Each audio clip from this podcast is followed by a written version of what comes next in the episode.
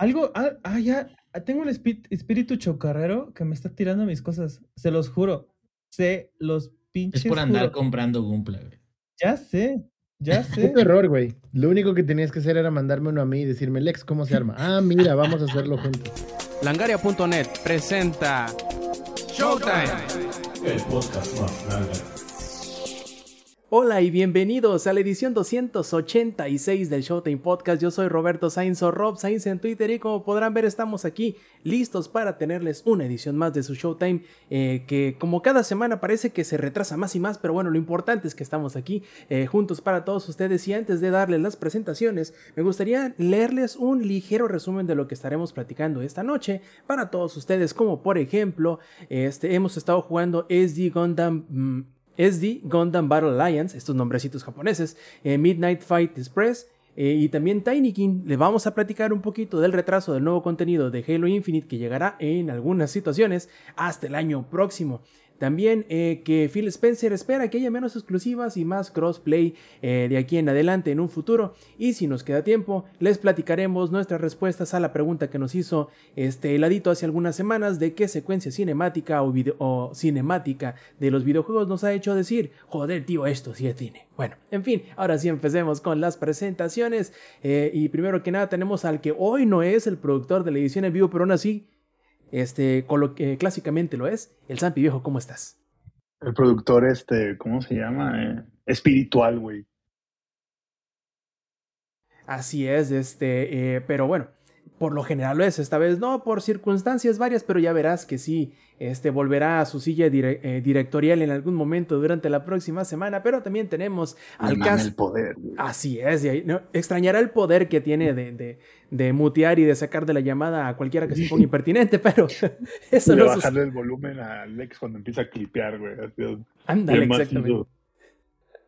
Y, hablando del Lex, iba a presentar, y también lo voy a presentar al, al caster más importante, importante y al Twitch star más grande de este podcast. Alex Viejo, ¿cómo estás?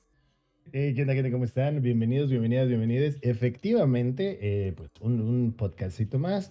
Hoy no hay poder dicta de, de, la dictadura de Samper, pero bueno, ya volverá. Incluso si se dan cuenta, ahí no suena tan, tan bien como otros días, pero ya seguramente nos contará el por qué más adelante. Muy contento de estar acá y de que me tocó reseñar el, el de Gundam. ahí les platico más. No, y lo que vas a reseñar en una semana más, no, hombre, loco, te vas a volver loco, cabrón. Ya me volví loco, güey. Ya me volví loco, pero ya eso se las platicamos después. Perfectísimo. También ahí tenemos llegando barridísimo como a home a Lady, viejo, ¿cómo estás? What? Calumnias, llegué antes que el Inge. Digo, este, llegué bien, llegué a tiempo. Bueno, bueno, este, eso es poner la barra muy abajo, me perdonas. llegar antes que yo no es ningún logro, ¿eh? Ay, no, güey, no mames, estuvo de, de poca madre, porque este, el Didi decía que iba a llegar a las 7.40, 7.45, y el, y el Didi dijo, not in my watch, y no mames, literal, volteó a decirme, dice, somos familia, y no sé cómo le hizo, pero metió hasta la novena velocidad. no bandolero de fondo, ¿no? Cabrón, no, y sí traía música para inspirarse. De hecho, voltea y me dice, oye, este, ¿esta ruta está bien? Le digo, no, vete, síguete, síguete por acá, que no sé qué. Le digo, ah, perfecto, porque me gusta zigzaguear. Y yo, ¿qué? Y no mames.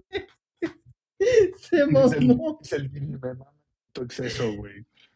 No mames, le, mamó el puto exceso. Este, pero gracias a ese, ese grandioso conductor de Didi, llegué entero, este, un poco zarandeado, llegué a tiempo y también ya tengo mi posesión las, la trilogía del Cielo de los Anillos, versión 4K, versión extendida, y estoy maravillado. Este, y así estoy bien. ¿Y ustedes cómo están? Oye, Eddie, ¿te, hizo falta decir, o, bueno, el conductor nomás le, le, hizo falta decir, oye, si pasamos por una farmacia y te compras Dramamine, ¿por qué no? Te vas a pegar la mareadote de tu vida, cabrón. No, sí se mamó. Hubo una que sí dije, ay, hijo de tu puta madre, nada más no te digo nada porque este, estamos llegando en tiempo récord, porque sí voy a llegar a grabar. Y llegaste, que es lo importante. Y el otro que también le prendió la canción del Deja Vu para llegar a Shot en Podcast es el ingenierillo viejo. ¿Cómo estás? Muy bien, bien, ya aquí estamos, gente bonita, aquí en esta noche del lunes 5 de septiembre de 2022. Muchas gracias a todos por sintonizarnos. Estamos a punto de poner la mejor de las playlists románticas de Luis Miguel. Ya saben que, ah, ah cabrón, ¿este no es el programa? Ah, chinga, no, no, no, no, no, me equivoqué, me equivoqué, perdón. Perdón, este, estamos ya listos no, aquí ya- ya para no son, ya no son las 7, güey. Ya se acabó. la hora de siete, Luis ¿no? Miguel. Y deja de eso, güey. La hora de Luis Miguel siempre se anuncia y siempre se escucha la canción de Inolvidable, güey. Que está aquí como media cachondona, güey. De Inolvidable. Pues este podcast de Showtime va a ser inolvidable el día de hoy porque estamos todos listos para platicar de qué jugamos y de las noticias en general. Así es, ingenierillo. El ingeniero le, le volvieron los flashbacks de cuando era el locutor anónimo en la universidad. Bueno, yo supongo que lo era, pero así con, con esos choros que se avientan, no, no me queda imaginar de otra.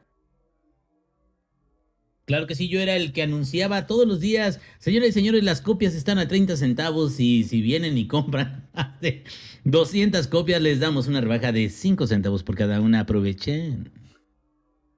O, o si no, el, el ingenierillo era el que vendía las, las, las cobijas esas de, de San Marcos, ¿no? Con, con... ¿Quiere más? Le doy 300. ¿No la quiere? Le doy otra buena. Sí, a huevo, a huevo. No, es- La- casi, la- casi no la- pegué ahí, güey. la- Las de Soñare, güey. Terminaba, sí, pero terminaba cruceros. regalando todo a la verga, güey. Entonces, como que me corrieron, güey.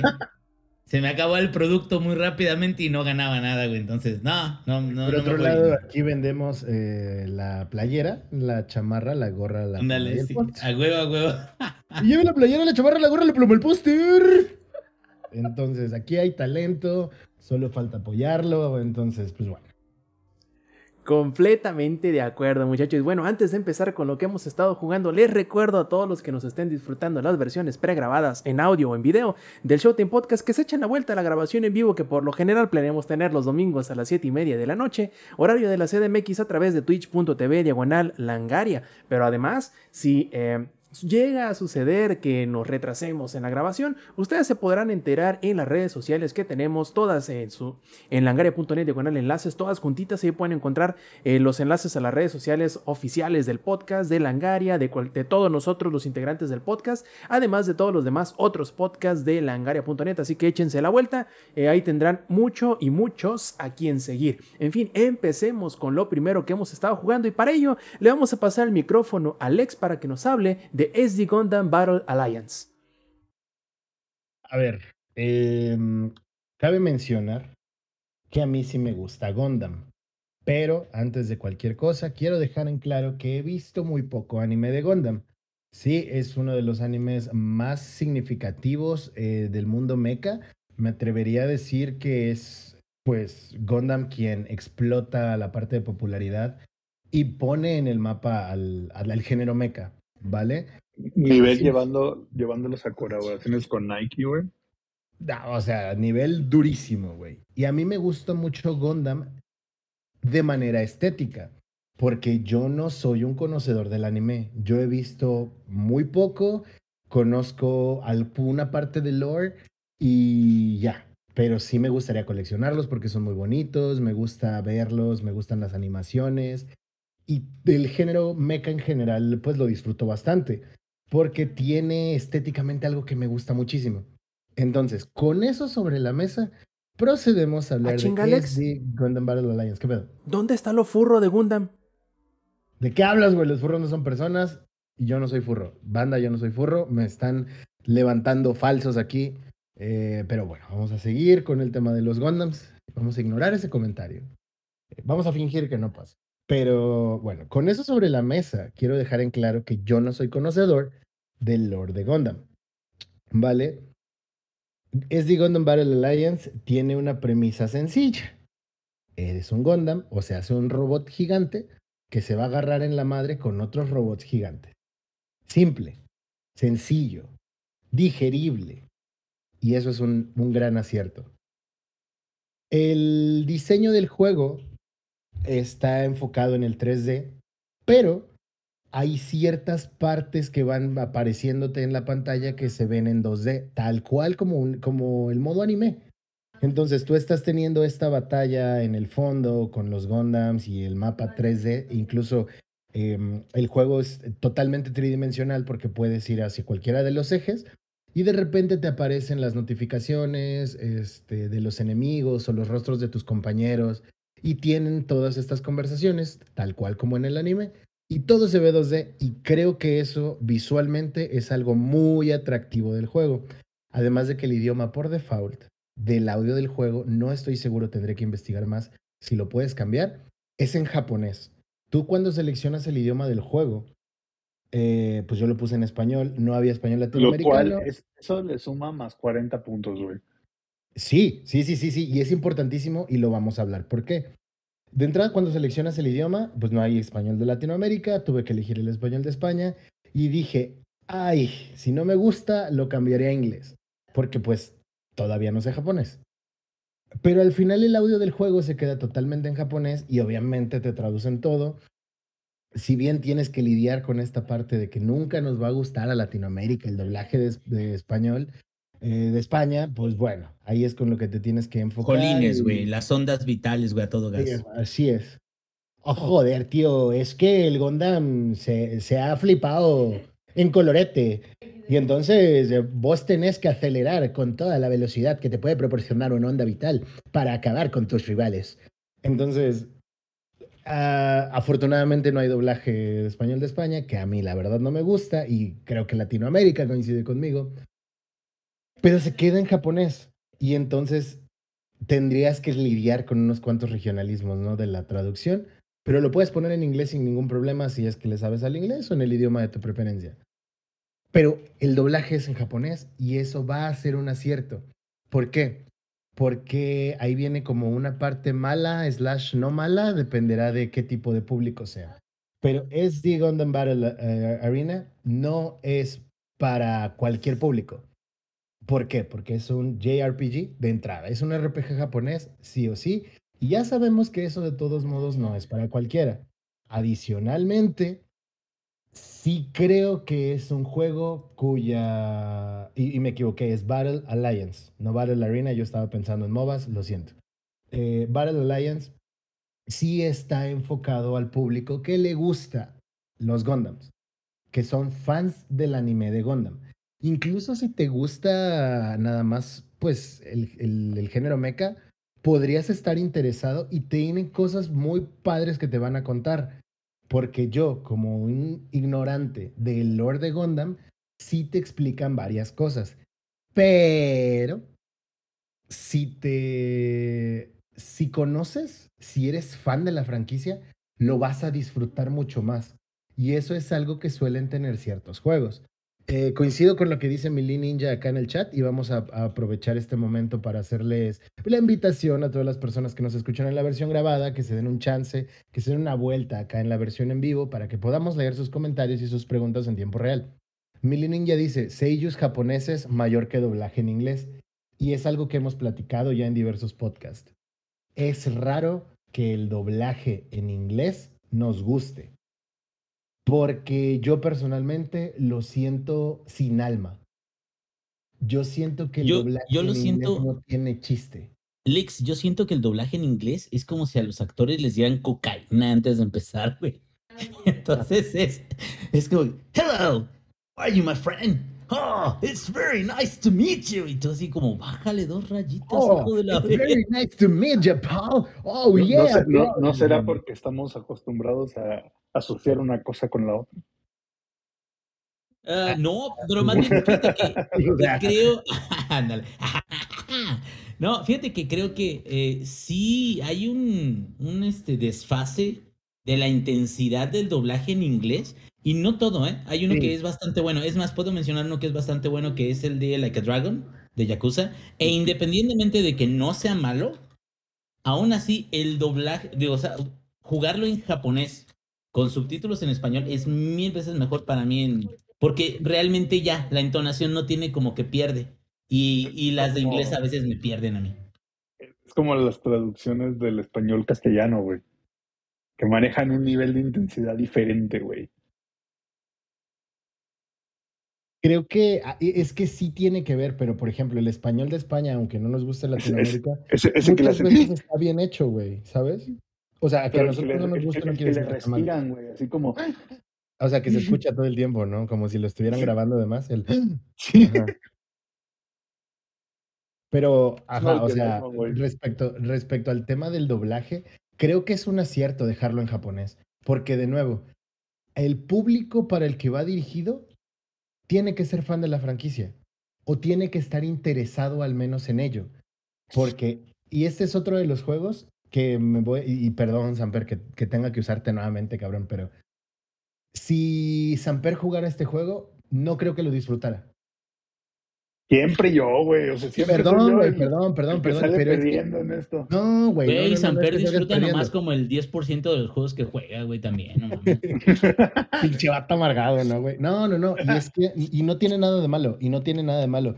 Porque, de nuevo, si tú me avientas a mí a Seto Corsa Competizione, eh, lo voy a mandar a la verga, güey. O, Competizione. o sea, me, me estás diciendo que, que, que, que lo, que lo mío es este lo- los juegos hardcore, güey.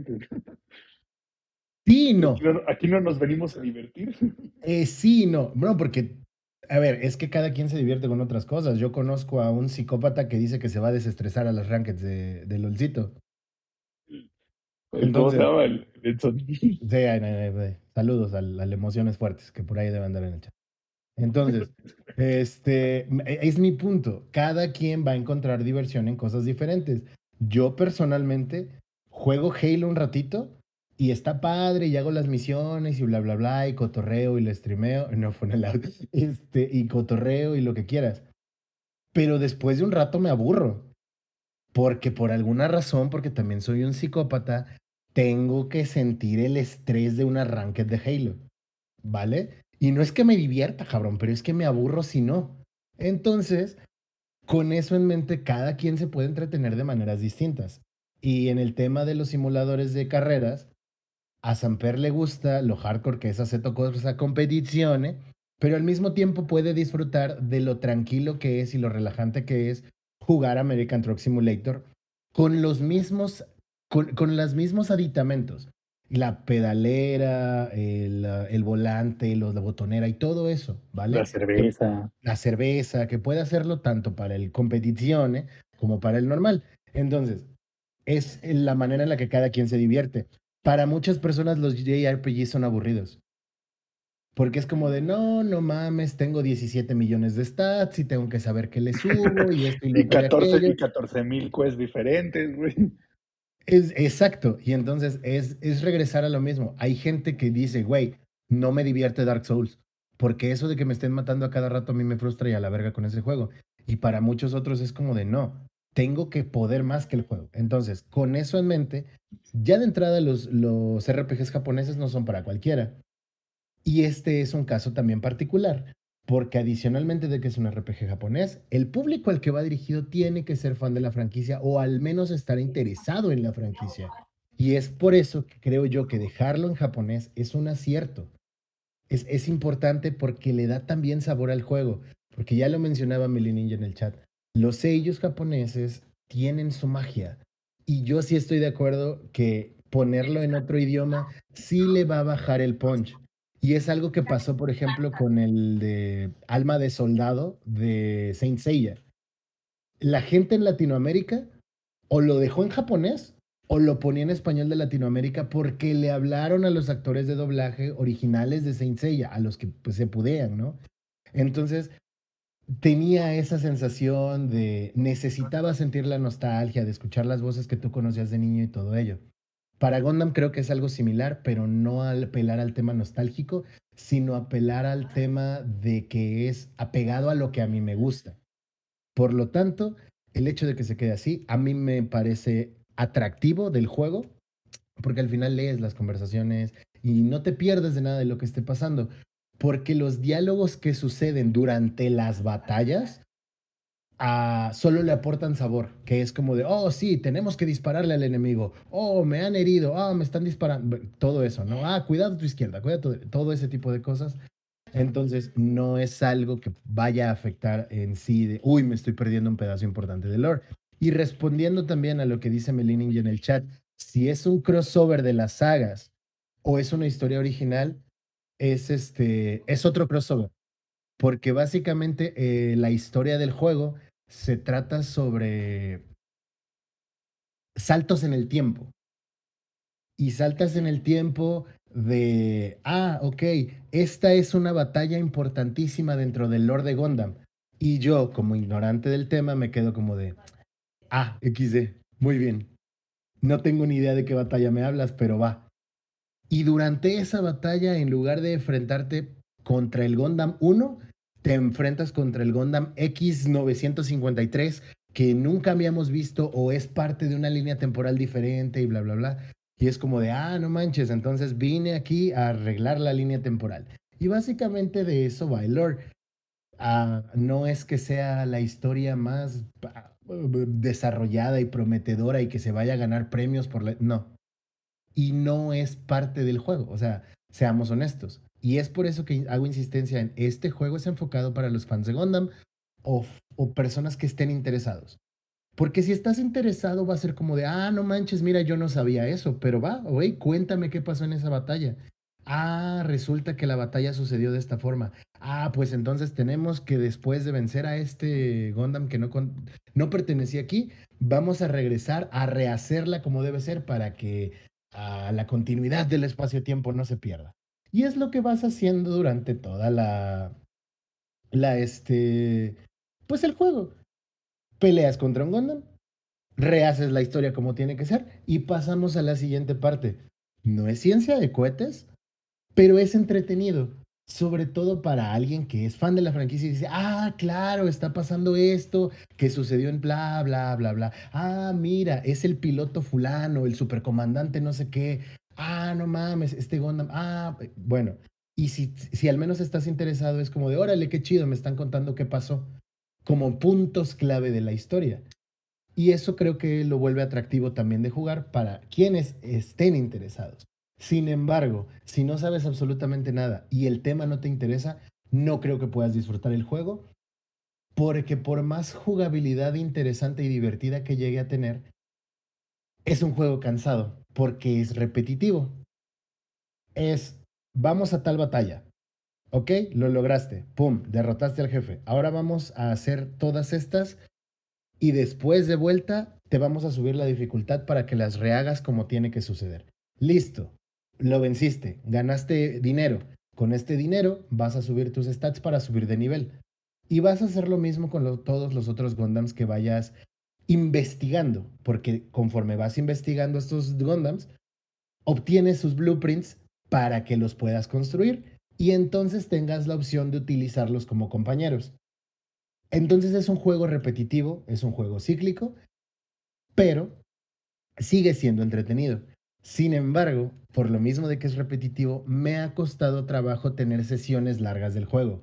No es como en su momento pasó con alguno que no vamos a mencionar, que sigo creyendo que es el mejor juego que ha existido nunca jamás, que de repente se me iba el tiempo y estaba jugando 6 horas, 8 horas. Una vez me aventé un ron de 12 horas de ese juego que no vamos a mencionar, que es una obra maestra de Miyazaki. No te va a pasar con este juego, porque a pesar de que te pueda interesar mucho, es llegas, te balaceas y repites.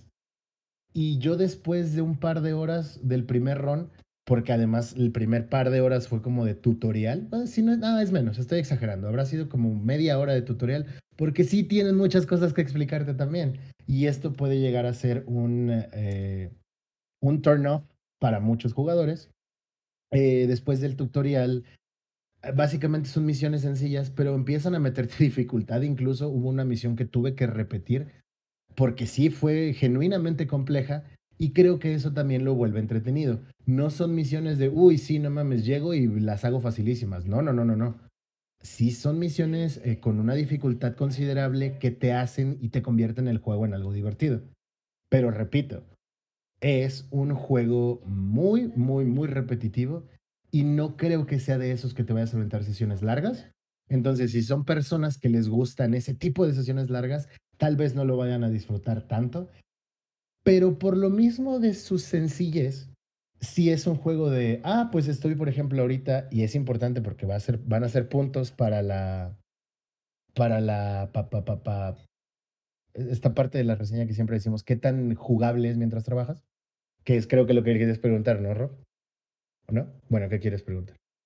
Mira, ahí Adam justamente está eh, reflejando una de mis dudas, eh, porque juegos de Gundam han habido un montón. Entonces, eh, yo me estoy imaginando que es un juego similar al Super Robot Wars, que es un juego de estrategia por turnos. Pero no sé si es un juego de acción, un juego de estrategia por turnos, un juego de peleas tal cual en acción en 3D o en 2D. ¿Cómo es el gameplay más o menos? No es por turnos, es un juego de acción tal cual, porque los- como tal, pues. ¿es un qué, perdón? Un RPG como tal.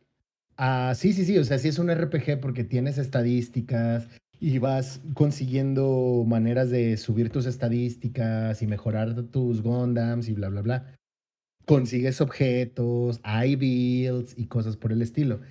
Pero en la parte de, cuál, tal cual es la jugabilidad, no es por turnos, porque todo en el, en el campo es, este, o sea, está existiendo, hay varios Gundams, tú tienes a varios Gundams, y tus compañeros son su propia inteligencia artificial y tú solo vas a controlar a uno.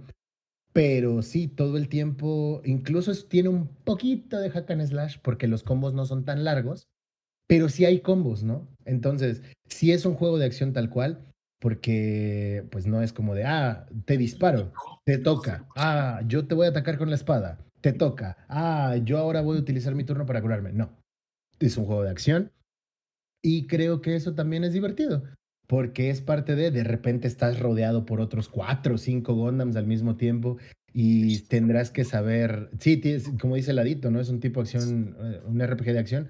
Eh, tú sabrás si te repliegas, tú sabrás si sigues en el combate, si te echas para atrás a curarte, porque buscar cobertura para curarte también, esa es otra. Entonces, creo que sí tiene un gameplay entretenido y divertido, pero de nuevo, sí es repetitivo y puede llegar a ser un turn off. Sin embargo, creo que para esas sesiones cortillas de juego de, ah, pues igual y me voy a echar un juego, podrías incluso estar como, eh, no sé, si tienes algo sencillo, ¿no? Un hot dog, una pizza, güey. Ah, pues sí, le doy una mordida a la pizza y sigo jugando. Eh, es bastante entretenido. A mí me está gustando mucho, todavía me falta muchísimo más por explorar. No le he dedicado aún tantas horas y esto tiene que ver precisamente con que me llega a cansar relativamente rápido, porque cuando juego suelo jugar sesiones de tres horas, más o menos. Ese es como usualmente. Incluso mis streams más o menos tienen ese, ese promedio, ¿no? O hay veces de que, uy, ok, ya me aburrí del Halo y cierro Halo y abro otra cosa. Entonces, sigo jugando, ¿no? El Gundam es eso de, he jugado, creo que la sesión más larga me la aventé de hora y media, eh, pero lo he disfrutado y no es como de, uy, sí, ya lo dejé, ya me aburrió y ahí se va a quedar. No creo, sí creo que le voy a seguir dedicando tiempo, pero periodos pequeños de media hora, 40 minutos, tal vez una hora, porque sí lo disfruto mucho, es una jugabilidad entretenida y algo que quiero mencionar también con el tema estético, se ve bonito porque los Gundams no son tal cual los robots así enormes y como los conocemos, siguen siendo mechas obviamente, pero son en chibi. Entonces la estética del juego me parece muy bonita, se ve muy chido porque sigue teniendo todos estos detalles de los robots que tienen, o sea, los picos en la cabeza y en los hombros y las armaduras son vistosas y todo súper chido, pero en chiquito. Y eso me parece como divertido y adicional, pues obviamente toda la parte 2D de anime sigue viéndose tal cual como un anime. Y tienes a tus compañeros que pues dicen, te van contando un peda pedacitos de las historias y todo eso. Y está chido. Lo que creo que sí también puedes llegar a ser un gran turn off, y aquí va a salir Samper otra vez a decirlo, es su precio. En Steam cuesta 1200 varos. No. Sí. Sí, es un juego caro. Por ejemplo, verdad, y sí. es multiplata, eso sí, es multiplataforma, porque estoy seguro que está para Switch, pero no sé cuánto vale. Bueno, pero, pero lo compras en Steam y solo es la versión de Steam, güey. Ah, por supuesto. Por O supuesto. sea, Es más, voy- a entrar al Switch. pero- Voy a entrar al Switch para, para investigar, ¿no? Y esa es otra de las cosas que me falta investigar. No estoy seguro si tiene crossplay porque de mis conocidos soy el único que tiene el juego. Y esa es otra. Sí tiene multijugador. ¿Qué pasó, mi Rob? Ya La verdad, primero me asusté porque le puse en Amazon SD Gundam Battle Alliance y el segundo objeto que me sale cuesta 2.292 pesos, pero no es el juego nuevo, es el anterior, es el SD Gundam G Generation Genesis. Y dije, ay, eso quiere decir que el de ahorita está más barato, ¿no? SD Gundam Battle Alliance para Switch en inglés, 1.802 pesos. O sea, en Amazon, ¿no? En Amazon. Es la versión física. Ahorita lo estoy buscando en... No, mejor me voy a comprar digital. los Gu- y esos me van a dar horas de entretenimiento y de frustración. Y, y eso es algo que te puedo conceder. ¿Cuánto Pero está la si versión te- digital? Eh, es, es a lo que voy, es a lo que voy, lo estoy buscando. Pero, por ejemplo, ah, lo, dice, lo dice Eddie, ¿no? Pues mejor me compro un Gundam y lo armo. Uy, SD Gundam Battle Alliance Deluxe Edition 1600. Y la versión regular, no la deluxe, igual vale 1200. eh, directamente desde la eShop de Nintendo. ¿Vale? Entonces, sí creo que es un juego caro. Y honestamente, no creo que valga 1200 varos. Es un juego entretenido, sí. Visualmente está chido, sí. Ah, a nivel del doblaje y lo que quieras, sí. Pero no es un juego de 1200. Lo Oye. lamento. Oye, Lex, pero si lo pones en contexto de la fortuna que deben de tener invertidos en sus Gumpla los fanáticos de, de Ya, Gundam, o sea, es... No, no es se habla de eso. Uf, uf, cabrón, no, no, se, se lo gastan en tres pestañadas los No 1200. es como que tenga un Excel de, de mis caballeros del zodiaco. Ahorita que, ahorita que Lady dijo, no, te armas un Gundam, no, porque te armas uno y ya después caes en un hoyo de depresión y este y te empiezas a comprar otro y otro y otro y otro, y ya no son De mí no vas a 1200. estar hablando, cabrón. De mí no vas a estar hablando. y El, el que dijo, el que dijo que nada más. No, el que dijo que nada más iba a comprar a su caballero favorito de cada saga y que tiene una vitrina llena de caballeros del zodiaco. Es lo mismo. Y es por eso que yo Bueno, no bueno, bueno, a yo- los Gumplas. Es es como, bueno, mi, mi, mi ejemplo serían los tenis, güey. Ajá. A ver, pero Lex, Eh, dime, ¿co- ¿cómo te saben las sopitas de dinosaurio, cabrón, mientras ves tu vitrina? Ah, está bien chingón mi sopita de dinosaurio. Con mi sopita de dinosaurios no te metas, güey. Rob, Porque mi, carnalita me la hace especial para mí. Rob, pre- pre- pregúntame cómo, cómo, cómo decido cuál ten, cuáles tenis ponerme, güey. Ay, güey, a ver, esa es una muy buena pregunta. ¿Cómo decides cuál de todos tus, tus kicks te vas a poner? Yo abro el closet, primero escojo los tenis y después el resto del outfit, güey. Entonces, eh, y básicamente lo que hago es empiezo de arriba a la derecha y siempre es como, ok, este lo usé la última, o sea, siempre trato de, empiezo de arriba hasta abajo y así los voy usando y ya cuando llego hasta abajo, reinicio otra vez de arriba hasta abajo. Y ya lo- el resto del outfit tiene que hacer el match de los tenis, güey. Y es a lo que voy. Cada coleccionista tiene sus cosas, güey. Cada coleccionista. Cada quien tiene su crico, güey. Sí, sí, sí, sí, no, cada quien sus Barbies. Y neta, neta, yo no critico a ningún tipo de coleccionista más que a uno, pero no lo voy a mencionar al aire porque no me quiero meter en pedos. Porque neta, son una joyita. El, el- el coleccionista de canciones de Camila. Ese mero. Samuel. Muchísimas gracias. Tú, yo solamente quiero que seas tú. Y dice, dice Mili Niña en el chat, no es tan caro el Gumpla. Efectivamente, un Gundam, es más, y en Amazon, ¿no? Vamos a checar los precios y bla, bla, bla. Ok, uno, vamos a checar uno que yo tenía en lista, en lista que me gustaba mucho y cuando salió costaba creo que como 512 pesos, ¿no? Ah, Vamos a ver uno así mamalón de estos que no son tan simples, entre en comillas, enormes, porque los, Los- Gundams primeritos, Creo pues que son los real great, los chidos. Va- va- vamos a ver, y porque a mí, honestamente, parte de la magia del Gompla es que tú lo armas, y a mí me gusta todo ese tema de las miniaturas como de Warhammer, que es otro hoyo de depresión que hablaremos en otro momento en otro podcast. Mira, Por ejemplo, No, no, no, no hay que entrar ahí eso, porque ahí les va. Yo, yo no sé cómo le hice, pero me pude salir de ahí porque cuando iba a comprar, no sé qué pasó, que me distraje y mi cerebro dejó de tener esa idea de los Gumpla, pero literal mi carrito ya sobrepasaba los 3 mil pesos, porque eran varios sets de Gumpla, obviamente los más normales, los más tranquis, pero tienes que comprar las lijas, tienes que comprar los cortadores, tienes que comprar pegamento especial, tienes que comprar pintura, tienes que comprar este, no sé qué más equipo, tienes que comprar unas Pinceles. a ver, a ver, a ver, pinceles, a ver. tienes que comprar unas este, pulidoras para que tus piececitas de plástico estén perfectas. Ah, porque otra cosa más, hay algunas piezas que tú les tienes que hacer el agujero, porque si no, no quedas a madre. Y sí, Oye, sí Eddie. estuve investigando. Traen, traen rebaba, güey. como Todavía claro, te, todavía te Claro. falta, Eddie, la, la repisa, la base, la iluminación. Luego tienes Ah, que si los comprarle quieres sus, poner sí brochitas para limpiar. Bueno, cabrón, no. Hijo. Espera, a ver, ahí te va. Y que eso considerando, a ver, perdón, Samper, ¿qué pasó? No, espérame. Es que te digo que todavía que son caros, güey, te los venden como esos juguetes del centro que, que luchador con todos los dedos unidos, güey. Sí. O sea, Te trae así la rebaba entre los dedos, güey. En algunos casos, y, y ahí les va, como alguien que también pinta miniaturas y que le ha entrado al Warhammer y todo eso, a ver, yo ya tengo todas, muchas de las cosas que dijo el Eddie, güey. Pero porque ya le había entrado al Warhammer. Yo tengo mis sets de pinturas, yo tengo mis brochas, yo tengo mis lijas, yo tengo mis pinzas, bla, bla, bla, porque le entré al Warhammer, ¿vale? Y por eso mismo dije, bueno, me Ah, puedo o sea, comprar te un... Estás inyectando la heroína ya entre los dedos del pie, güey. No mames, desde que entré a jugar Magic, güey. Pero, y ahí les va. Abajo de las uñas. Estoy viendo precisamente uno de los primeros Gundams a los que te enfrentas en el Battle Alliance, que es el Gundam Barbatos.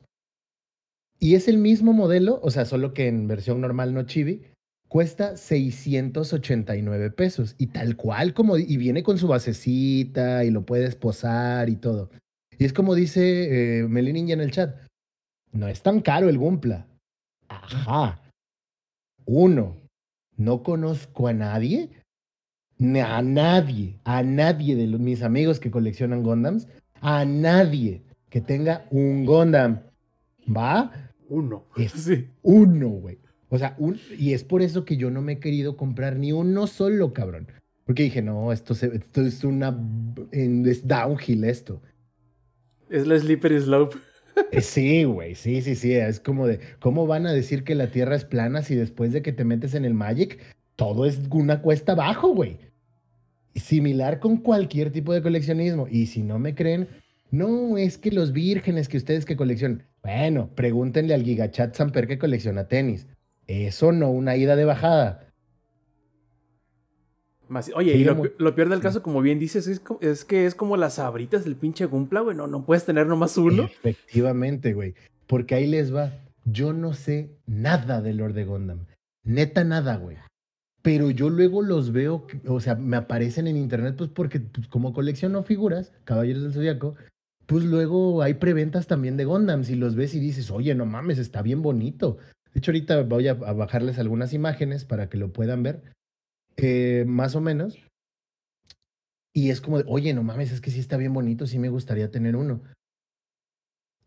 Pero sé que esa es una ida de bajada, güey. O sea, y sé la clase de bicho que soy. Me conozco, me conozco. Y regresando al punto, SD Gundam Battle Alliance es un juego caro, güey. Y de nuevo, ¿para qué público está enfocado? Para los que les gustan los Gundams, para que les gusta la franquicia en general. Y si bien son capaces de ahorrárselo de dos figuras para comprarse el juego, son gente que tienen una repisa, así como la mía, atascada de Gundams. Atascada de Gundams. Y sí, es como quitarle un pelo al gato, ¿no? Oye, Alex, una- Pero una, duda que me surgió. Si estamos diciendo que este es un juego que si tú eres un fanático de Gundam, cagado de la risa te lo compras. Ah, qué bonito está ese. Eh, cagado de la, de la risa te lo compras porque pues es como comprarte dos de los más chafonones. Este, o de los más, digamos, eh, regularzones. ¿Qué tan bueno tú crees que sea para alguien que diga, güey, o sea, quiero entrarle con Gundam y a lo mejor con este juego sirva para eh, ampliarme el gusto o darme la cosquilla más, más eh, o- la comezón incluso más grave de la que ya traigo con este SD Gundam Battle Alliance? ¿Qué tan bueno crees que sea para eso? Mira, creo que si te gusta la franquicia, y es mi insistencia, si te gusta la franquicia, yo creo que sí le vas, sí te va a, a gustar y sí lo vas a disfrutar lo suficiente. Porque seamos honestos, este es un juego que sí te va a dar las horas, creo yo, porque no lo he terminado, para sacarle el jugo, el que habíamos dicho, ahí me podrá ayudar el ingenierillo. ¿Cuánto habíamos quedado que era el precio justo de la hora que te tiene que valer en un juego? Era a 10 pesos la hora, no creo que te dé 120 horas, güey. O sea, como en el ciber, ¿no? No estoy seguro que este juego te vaya a dar las 120 horas. Sí, sí, y es- 2005. más o menos. Entonces, como del ciber, güey, de a 10 varos la hora, no creo que vaya a darte 120 horas de juego. Sí creo que te podría dar 50, 60. Tengo que jugarlo más, honestamente. Tengo que jugarlo más y lo seguiré haciendo. Y les traeré updates eh, al respecto. Tal vez no tan detallados, pero sí diciéndoles. Y eventualmente les diré si sí o no. Pero de entrada, yo personalmente considero que es un juego que no vale 1200 pesos. ¿Qué, más dice el, el Mili Ninja? Eh, Yo creo que el precio no sea tan alto, es lo que hace que una vez compres varios de golpe. Esto hablando del- de, las figuras, ¿no? ¿Por qué no tengo la imagen de Amuro Rey? Porque precisamente yo soy un neófito de, de Gundam. Y no conozco bien por completo, pero ahorita le damos gusto a Mili Ninja, claro que sí. Y es importante porque sí menciona al piloto principal de la saga, hasta donde tengo entendido, y el más iconic. Entonces, de nuevo, creo que, que es un juego entretenido, sí. Igual y de 600 varos, güey. Yo creo que igual considerando su mercado, y es de no te compres un Gundam, cómprate el juego, güey. Y entonces tendría más, ah, a mi gusto, creo que sería más llamativo. A mí personalmente, no, no, no, no, no, no, no creo que valga esto. Muy bien. Eh, ya, ya lo determinarán ustedes si es que son fans de la saga y para todas las personas que sean fans de la saga, discúlpenme por este, lo que les estoy haciendo porque yo sé que el fanático de Gundam es de esos fanáticos hardcore. Son de esos fanáticos muy fieles y que probablemente nos van a escuchar y van a decir, no mames, pinche Lex, no le sabes, estás bien pendejo. Y sí, se los concedo, estoy bien pendejo, pero he disfrutado bastante el juego, lo seguiré jugando, honestamente, este, porque es divertido. Y también conforme vayamos avanzando en el podcast les mostraré, ¿no? Como en algunas imágenes, nuevamente invitación para quienes estén en la versión grabada, que vengan a darse una vuelta a la parte de YouTube, aunque sea, para que lo vean, eh, de cómo luce. Y creo que es atractivo, lo que sí es que no esperen en la versión de PC, los gráficos del milenio, porque es un juego multiplataformas que también tiene que correr en el Switch. Y hay cinemáticas en donde parece que está corriendo a 480 píxeles. Entonces ese también es otro de esos puntillos negativos que me gustaría mencionar. Hay cinemáticas que son como de, híjole, carnal, uff, esto no es un juego de 2022. Pero de nuevo, cuando la calidad del gameplay es ah, lo esperado, el tema gráfico puede pasar a un segundo plano, a pesar de que ya lo hemos mencionado muchas veces aquí en el podcast, somos 2022 y tenemos que exigir cierta calidad, que es como lo que hablábamos de Pokémon. Sin embargo, el juego se ve bastante bien, es entretenido y hasta lo que he jugado en este momento, yo le estaría dando un 7 más o menos. Suena bastante bien, la verdad es que eh, probablemente sea eh, imperdible para los fanáticos de Gundam, pero probablemente también al mismo tiempo sea un poquito difícil para quien no conozca. Pero mira, alguien como tú que está en ese punto medio, Ajá, o sea, y y ahí lo estoy disfrutando. Y nuevamente, para hacer nada más una reseña necesaria, ¿qué tan jugable es mientras trabajas? Le voy a dar un 8, ¿eh? Porque puedes estar pues atendiendo la- tu junta con el controlito en la mano y echándote ahí unos cuantos Gundams, le pones pausa. Si tuvieras que escribir algo y regresas, puedes estar. No es un juego que te consuma, put, que sea mecánicamente tan complejo como para que te consuma todo un lado del cerebro. Creo que sí es multitasqueable. Y eso también le da buenos puntos. Creo que es un juego entretenido que vale la pena probar si estás interesado en los mechas y en Gundam. Eh, pero solamente. Sí creo que es muy para nicho. Perfecto. Entonces, a ver, ingenierillo, si andas por ahí, me gustaría que nos platicaras un poquito cómo te pusiste a los chingadazos en el expreso de los golpes que conocemos como Midnight Fight Express. Bien, bien, fíjate que me sorprendió mucho el jueguito.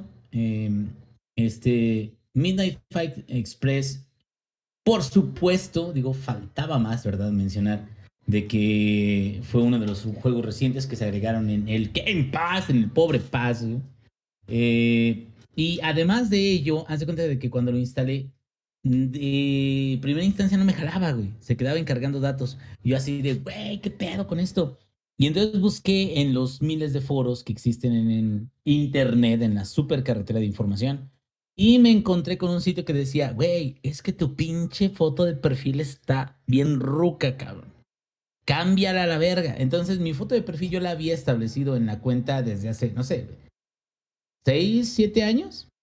Y ya de, de entonces para acá, güey, es más, güey, es una foto de perfil que se hacía con una aplicacioncita para Xbox, no sé si se acuerden, que eran como los, los Mi de, de, de Nintendo Wii, pero era para Xbox. Entonces como que ya te, te armabas tu monito y se hacía como tu, tu avatar, pero sí estaba medio culerón. Y ya, me cambié el avatar, ya cargó correctamente el perfil y todo eso. Y lo empecé a jugar. Eh, fíjate que tiene varias cosas y coincido con uno de los comentarios que me, que me hizo Rob en, en WhatsApp acerca de que se siente como un juego de pelea parecido, similar a Sifu, pero más light. Y está en lo correcto, tiene la boca llena de su razón, mi querido eh, Roberto, porque de hecho instalé Sifu otra vez y dije, ah, Dice el Inge, no estoy sufriendo suficiente en esta vida, hay que instalar Sifu otra vez. y dije, a ver, a ver si muy chinga. No es cierto, güey, no es cierto. Bueno, a lo mejor Rob está equivocado, a lo mejor le voy a llegar al podcast y le voy a decir, estás mal, estás mal, Roberto. Pero jugué un nivel, ya ni me acordaba cómo jugar, bloquear, moverse y todo eso. No, no mames, Sifu sí está mucho más pesado. Pero porque Sifu parece una combinación no nada más de brawler, sino también como de juego de ritmo, donde tienes que ser muy preciso de la forma en la que haces tus combos, tus ataques, tus bloqueos y tus esquivos. Y tienes que saber cuándo utilizar cuál. Entonces, no es un juego ultra difícil, pero sí tiene un reto mucho mayor que el de Midnight Fight Express. Eh, en este juego de Midnight, eh, eres un personaje que sale a la calle a romperse la madre con todos para evitar de que la ciudad se vuelva un caos, güey. Es como el One Man Army que llegó a ser Max Payne o el One Man Army que, que, llegaron a ser otros personajes. Y lo que sí puedo decir eh, de- desde el principio me llamó mucho la atención la música del juego en sí. La música del juego es una música rítmica, constante, intensa, güey. Y en ese instante, güey, donde yo estaba peleando, estaba ya partiéndole su mandarín en gajos a varios güeyes que salieron ahí. Y estaba escuchando ese ritmo hipnótico, güey. Este, mientras estaba sortando este, madrazos a diestra y siniestra. Recordé un juego que maneja eso a la perfección. Y ese juego es Hotline Miami. Claro, Hotline es un juego visto desde la parte de arriba en 2D, que es muchísimo más rápido y es más como para utilizar armas y todo eso. Y un solo disparo ya te puede cargar la chingada. Acá no es un solo disparo, no es un solo golpe. Acá tú tienes eh, este, una barra de vida y lo que sí haces es que vas avanzando a través de diferentes zonas o diferentes escenarios y en esos escenarios tienes que ir derrotando a este, una serie de enemigos que a veces llega una o dos olas adicionales. Este, y cuando vas atacando a esos enemigos, eh, vas eh, abriendo nuevas zonas de- del mismo mapa. A pesar de que este mapa eh, es muy variado, me refiero a que estuve checando y son casi 40 niveles diferentes. Cada nivel no dura realmente más de 5 a 7 minutos, si lo estás haciendo más o menos de forma activa. Y la dificultad de los mismos no es muy, muy grande como para que te atores constantemente en, en, ese, este, en alguno de ellos. Entonces, eh, el jueguito en sí está bastante agradable. Eh, comentaba, digo, ahorita Rob no estuvo en la cámara, pero comentaba de que la música me gustó mucho. Tiene una música rítmica, está a gusto de jugar, es como salirte a, a nada más a repartir madrazos. Tiene algunos elementos como armas que puedes utilizar, como tanques de gas. Por cierto, no los exploten cerca de ustedes porque también les va a pegar. Y cosas de ese tipo eh, sí te dan la sensación de, ah, mira, voy a pelear contra toda la ciudad. Pero a la vez no te presiona tanto como Sifu, que Sifu sí es una presión constante de no te mueras, no te mueras, no te mueras, no te mueras, no te mueras, no mames, no te mueras. Y acá es, es diferente, ¿no? Este, bueno, y entonces hablando de ello, también tiene algo que sí me gustó mucho, es que tiene eh, cosas de personalización. Es decir, tu personaje le puedes cambiar la ropa, le puedes cambiar la eh, capucha, puedes poner una máscara, puedes poner varios objetos ahí que pueden ser des- desbloqueables Y este desbloqueo se hace después de ganar currency del juego. Y el currency del juego precisamente te permite que compres lo que más te guste o de irlo desbloqueando todo. Por último, una de las cosas que yo siento que me latió del de, jueguito es este, precisamente que el arte o el manejo de arte está eh, un poquito abstracto en términos de que los muñequitos no tienen un gran detalle, sin embargo es como un tipo de arte icónico, que quiere decir que puedes diferenciar perfectamente bien todos los personajes por la forma de su cuerpo, por el tipo de su cabello, por todo eso. Entonces es muy consistente a través de, de todos los niveles que jugué y a través de todos los efectos de la noche y de las luces que ocurren y todo eso. Entonces, sí, creo que vale bastante la pena. A lo mejor no es un juego muy largo, pero sí es un juego que sí te, te puede entregar eso que se busca en este tipo de, en este departamento o en este género, sin necesariamente ser un estrés constante cuando quieres, este, eh, incluso que podría decir es, juego, indie, ¿no? Es un indie, sí. Y eso fíjate que también es, es muy agradable y es lo que ya mencionábamos y de hecho, ahorita después de platicar de este juego vamos a hablar de otro juego independiente, pero lo que siento que está súper chido es tal cual de que el pobre Paz, por más que, que no lo quieran, es una plataforma que ha promovido muchísimos juegos independientes, güey. No, pero mal. muchísimos no, no, no, neta, en serio, güey. Si nos agarramos a naros afuera del metro. no, porque el pobre Paz este, le quita la experiencia al jugador. Eh, es un modelo de negocio insostenible que va a dañar a las corporaciones millonarias que producen juegos.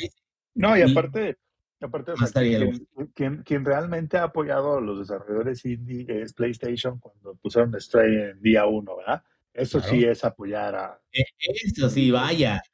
Vaya, son los cracks, güey. Cabe mencionar que es el juego del año y ya pelearé con sí, sobre ello más adelante. Sí, por cierto, por cierto. Pero bueno, eh, digo, y, regresando a ese tema un poquito, eh, vi un comentario que sí me pareció eh, más o menos apropiado porque ya cuando ya adquieres el nivel extra, que es caro, también no voy a decir que no, el nivel extra del PlayStation Plus tiene un buen catálogo, tiene buenos juegos, Aquí el único problema es que si tienes un PlayStation 4, usualmente el 70% de los juegos que están en el PlayStation Plus Extra ya los jugaste, Y precisamente por las ventas anteriores, por el PlayStation Plus que ellos lo sacan o lo que quieras. Entonces, realmente si tú has tenido por mucho tiempo el PlayStation 4, no es muy buena oferta el PlayStation Plus. Y, y también porque tienen todo el catálogo que antes daban gratis en el, bueno, que venía incluido en la suscripción de PlayStation Plus. ¿Cómo se llama? PlayStation eh. Vault, algo así. No me, bueno, no me acuerdo, pero eran como 20. Collection, ¿no? ¿No era Collection? Todos esos están dentro del PlayStation Plus. Entonces es como. Exacto. Y, y te digo, qué bueno, güey. Pero la mayoría ya jugamos muchos de los juegos de ahí.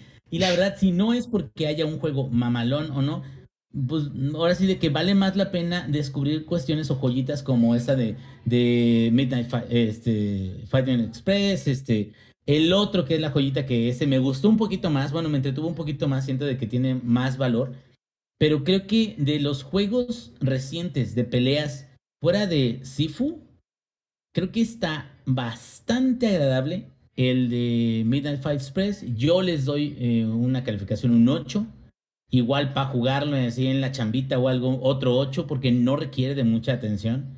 La historia es muy genérica, güey. Y lo chido de ese es de que la rejugabilidad se las das en que puedes desbloquear este, estéticos. Eh, cuestiones como gorritas, camisetas, cosas así. Y este, pues eh, creo que a veces uno agradece este tipo de juegos light, aun cuando el tema sea un brawler. Nada más para no sufrir más en esta vida, como lo dijo Roberto Sainz. No me voy a meter a Elden Ring en este momento, güey. Sería mi muerte, cabrón. Valiendo verga, dijiste el nombre, güey. Ya se reinició el contador. Ay, perdón, perdón, perdón, perdón, perdón. Va, aprovechando eso, Elden Ring es el juego del año. De, punto. De la década, güey. del milenio.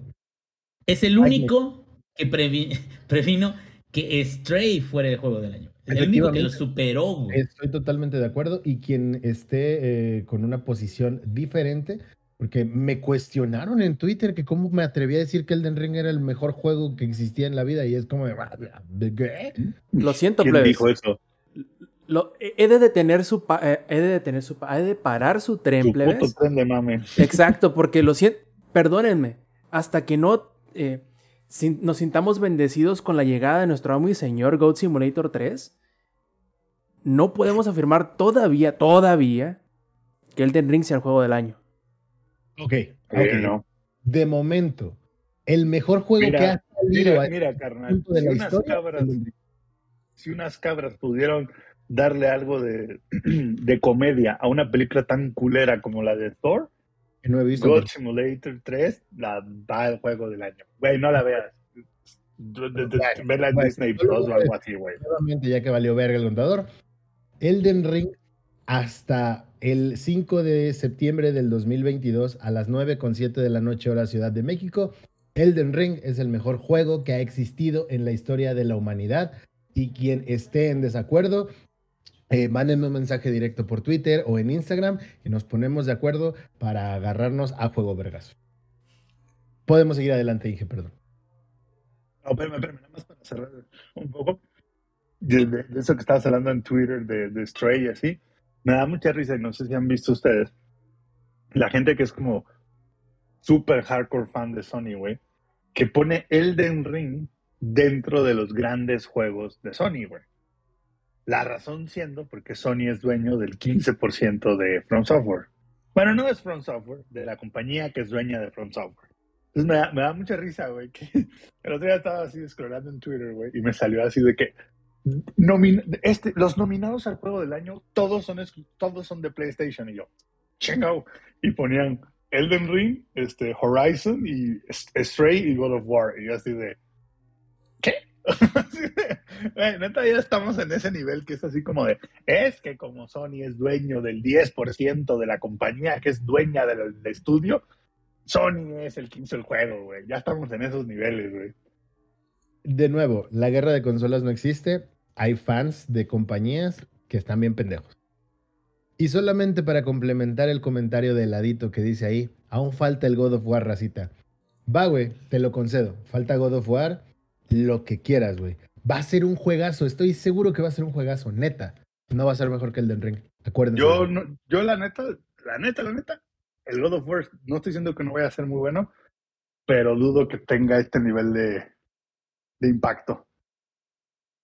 God Sobre of War todo- Ragnarok va a tener el mismo impacto que tuvo The Last of Us Part 2. O sea, es decir, mucha gente va a decir, es un perro juegazo, pero no creo que sea así como que... A la cara de Rob, la cara de Rob del chorro. Pero de todas No, maneras no, difiero, el gameplay. Yo, creo que va a tener que va a tener un poco más de impacto universal, o mejor dicho, más em, positivo que parte Ah, 2 no, no, de no, Last pero of Us. digo, tomando, tomando de parte de, de todo el hate que se le dio por lo de la corrección política y social justice warrior y todo eso, me quedo técnicamente The Last of Us es un producto mucho, pero mucho, muy superior, güey. Pero, o sea, concedo. y sí es bueno, güey. Nada más, bueno, el tema en particular que se manejó generó pláticas y controversias que me quedo, eso no es lo que estoy tomando en cuenta aquí, porque por supuesto, mucha gente se ofendió porque los personajes no eran lo que ellos querían que fueran. Pero me refiero, en tal cual como producto, yo estoy seguro que Ragnarok va a ser mucho mejor que el anterior, pero no necesariamente nos va a deslumbrar a todos, güey. Pero no fíjate, necesariamente fíjate, vamos a decir todos como que, "Ah, no mames, es Dios, la venida de Dios, güey. Es que, es que justamente, creo que el anterior, el God of War 2018, gran juego, no a estos niveles, güey. O sea, tienen que dar un salto de calidad sub- substancial, güey, entre la aparte- entrega anterior y esta. Y aparte el anterior digan, sorprendió mucho porque era un reboot, güey. O sea, era, era tal cual a, adiós a la mitología este, grecorromana o, o de Grecia. Y, ahora vamos con la nórdica y es más, vamos a hacer un cambio de edición y un cambio de dirección del juego. Entonces la gente como que se queda así de, no mames, qué chingón. Ahora lo que tienen que hacer es una secuela. Y el problema de eso es de que qué tanto pueden innovar. Que es lo mismo que pasó con Forbidden West. ¿Qué tanto realmente Forbidden West? Digo, se ve chingón, güey. Y hay más razas de, electroanimales, o cómo se les llama, güey. Cyborgs animales, güey. Pero realmente, ¿qué tanto más innovó o sorprendió Forbidden West más allá de tener un engine más poderoso y visualmente ser más atractivo? Y, y, nuevamente creo que gracias a el mejor juego de la historia de la humanidad que ha existido hasta este momento, nos desviamos un poquito del tema. Perdón, Inge, pero es que tú dijiste el nombre y dijiste el Den Ring y tenía que salir a decirlo. Tengo que tener cuidado, güey, de mencionar eso. Es tu culpa, güey, lo siento. Tienes demasiado poder, ingenierillo. Y peor cuando abusas de él, como también ahorita vamos a abusar de, eh, suponiendo yo que ya terminaste de hablar de Midnight Fight Express. Para ya, tengo más ganas de hablar del que viene, güey. Ah, mira, qué bueno, me, eso me, me, agrada bastante. Entonces pasemos a Tiny King. La verdad es que, a, a ver, ingenierillo, ¿tú qué esperabas con Tiny King? Porque veo que te sorprendiste de una manera más explosiva que yo. Yo ya más o menos tenía ganas de jugarlo, sabía de dónde iba y para dónde iba. Y cuando lo empecé a jugar, rápidamente me ganó. Pero, no sé, a ver, cuéntame, ¿Cómo fue, el, ¿Cómo fue que lo conociste? ¿Cómo fue que lo jugaste? ¿Qué esperabas de él? ¿Por qué te sorprendió de esta manera? Mira, Tiny King, güey, yo lo conocí porque la misma persona que hace muchos años, güey, dijo de que Yakuza estaba chingón y que no le hice caso, güey, dijo, ah, no mames, Tiny King está mamón, está chingón, deje y le pongo en stream. Y dije, ah, ¿a poco, güey? Se ve que está medio, bueno, sencillón, culerón. Bueno, yo a lo que iba es, era como algo más de Clay. Que Clay no es culero para nada, pero Clay es un poquito más como juegos de 2D en ambientes 3D. A lo mejor no había visto mucho del trailer. Y me quedé, bueno, pues vamos a ver qué, de qué se trata, ¿no? Más o menos de qué es. Y este, muchos dicen de que se parece a Pinkmin. No, yo nunca en mi perra vida he jugado a esa madre. Pero, este, cuando ya lo instalo y lo empiezo a jugar, algo que me da como, como, que empieza a abrirme los ojos de qué bonito es este juego. Es, además de que tiene un humor y una dirección de arte muy bonita, güey. Pero muy bonita, me estoy hablando de que, digo, para aquellos que no lo conozcan, Tiny King se trata de unos humanos que viven en un planeta que no es la Tierra y uno de ellos empieza a buscar de dónde vienen los humanos. Y entonces encuentra un planeta que en teoría, se supone, no lo dicen explícitamente, pero en teoría se supone que es la Tierra y él viaja a ese planeta para tratar de encontrar a muchos humanos. El problema aquí es de que él llega a un lugar donde no hay humanos, al menos hasta ahorita, y donde él está súper chiquitito en una casa normal. Y en esa casa él se encuentra de que como no hay humanos, todos los animalitos y bichos que habitan en la casa ya formaron civilizaciones. Y parte de esos animalitos, hay unos animalitos más chiquitos que son los Tiny King, y los animalitos más chiquitos, según el color que tengan, tienen propiedades que le pueden ayudar a realizar cosas. Entonces, hasta aquí, poco a poquito te van develando la, la historia de forma de caricatura, de animación, pero ya entonces tú empiezas a jugar. Algo que voy a decir que me encanta, que me fascina, es cómo manejan la cámara 3D 100% libre, pero a la vez cómo todos los personajes son 2D. O sea, está chingoncísimo porque ustedes recordarán, el Don't Starve también maneja entornos en 3D con eh, personajes en, en, 2D, pero los hace en este eh, vista isométrica que cuando la vas avanzando, avanza 25% o 50% si lo quieres, no, 25%. Y luego la cambias otra vez, otra vez para la derecha, otro 25%. Entonces, como que en Don't Start no hay una cámara libre que te permite explorar todo el mapa. Y en este juego de Tiny King, tú eh, tienes al personaje y puedes hacer la cámara a donde se te dé tu gana. Y lo chido es de que te van dando herramientas poco a poquito para ir develando qué es lo que tienes que hacer. Y tu objetivo principal, te lo ponen así de entrada, es construir una máquina y con esa máquina vas a poder descubrir qué fue lo que pasó con los humanos o es el último proyecto que tenía el erudito humano que habitaba en esa casa, ¿no? Entonces tú vas en chinga y dices, bueno, sí, sí quiero hacerlo. Algo que me gustó es de que no es nada más la pura historia, también hay coleccionables y también aparte de los coleccionables hay actualizaciones o upgrades para las maquinitas o habilidades que tú tienes. Y hasta aquí, hasta este momento es el tutorial prácticamente. Te dicen, tienes que conseguir esta pieza en particular, que es eh, parte de un mapa que se llama Sanctar, creo que se llama, ¿no? Entonces, este primer mapa es tu primer cuarto donde vas a explorar. Y algo que me encantó del juego es de que aparte de la música que maneja está súper nice, güey, súper agradable. Está, puedes estarte un buen rato y la música no te cansa.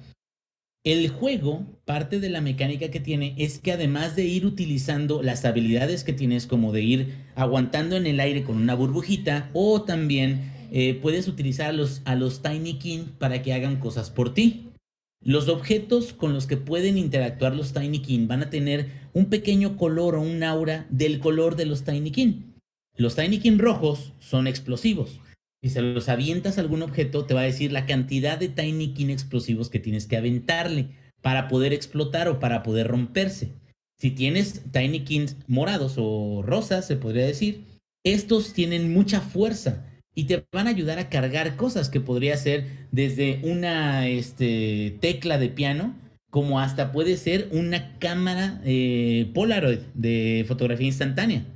Entonces, todo ese tipo de cosas van sucediendo o están disponibles en el mapa, pero muchas de ellas las tienes que ir desbloqueando poco a poco, porque en cada parte o sección del mapa hay recovecos de una habitación de una persona grande donde ves libros, ves zapatos, ves chanclas, ves, este, eh, eh, tienen restaurantitos o bares que están en bases que son como para gatos. Ya ven de que tienen los gatos como sus soportes para, para este, estar así en, en, en alto, se puede decir.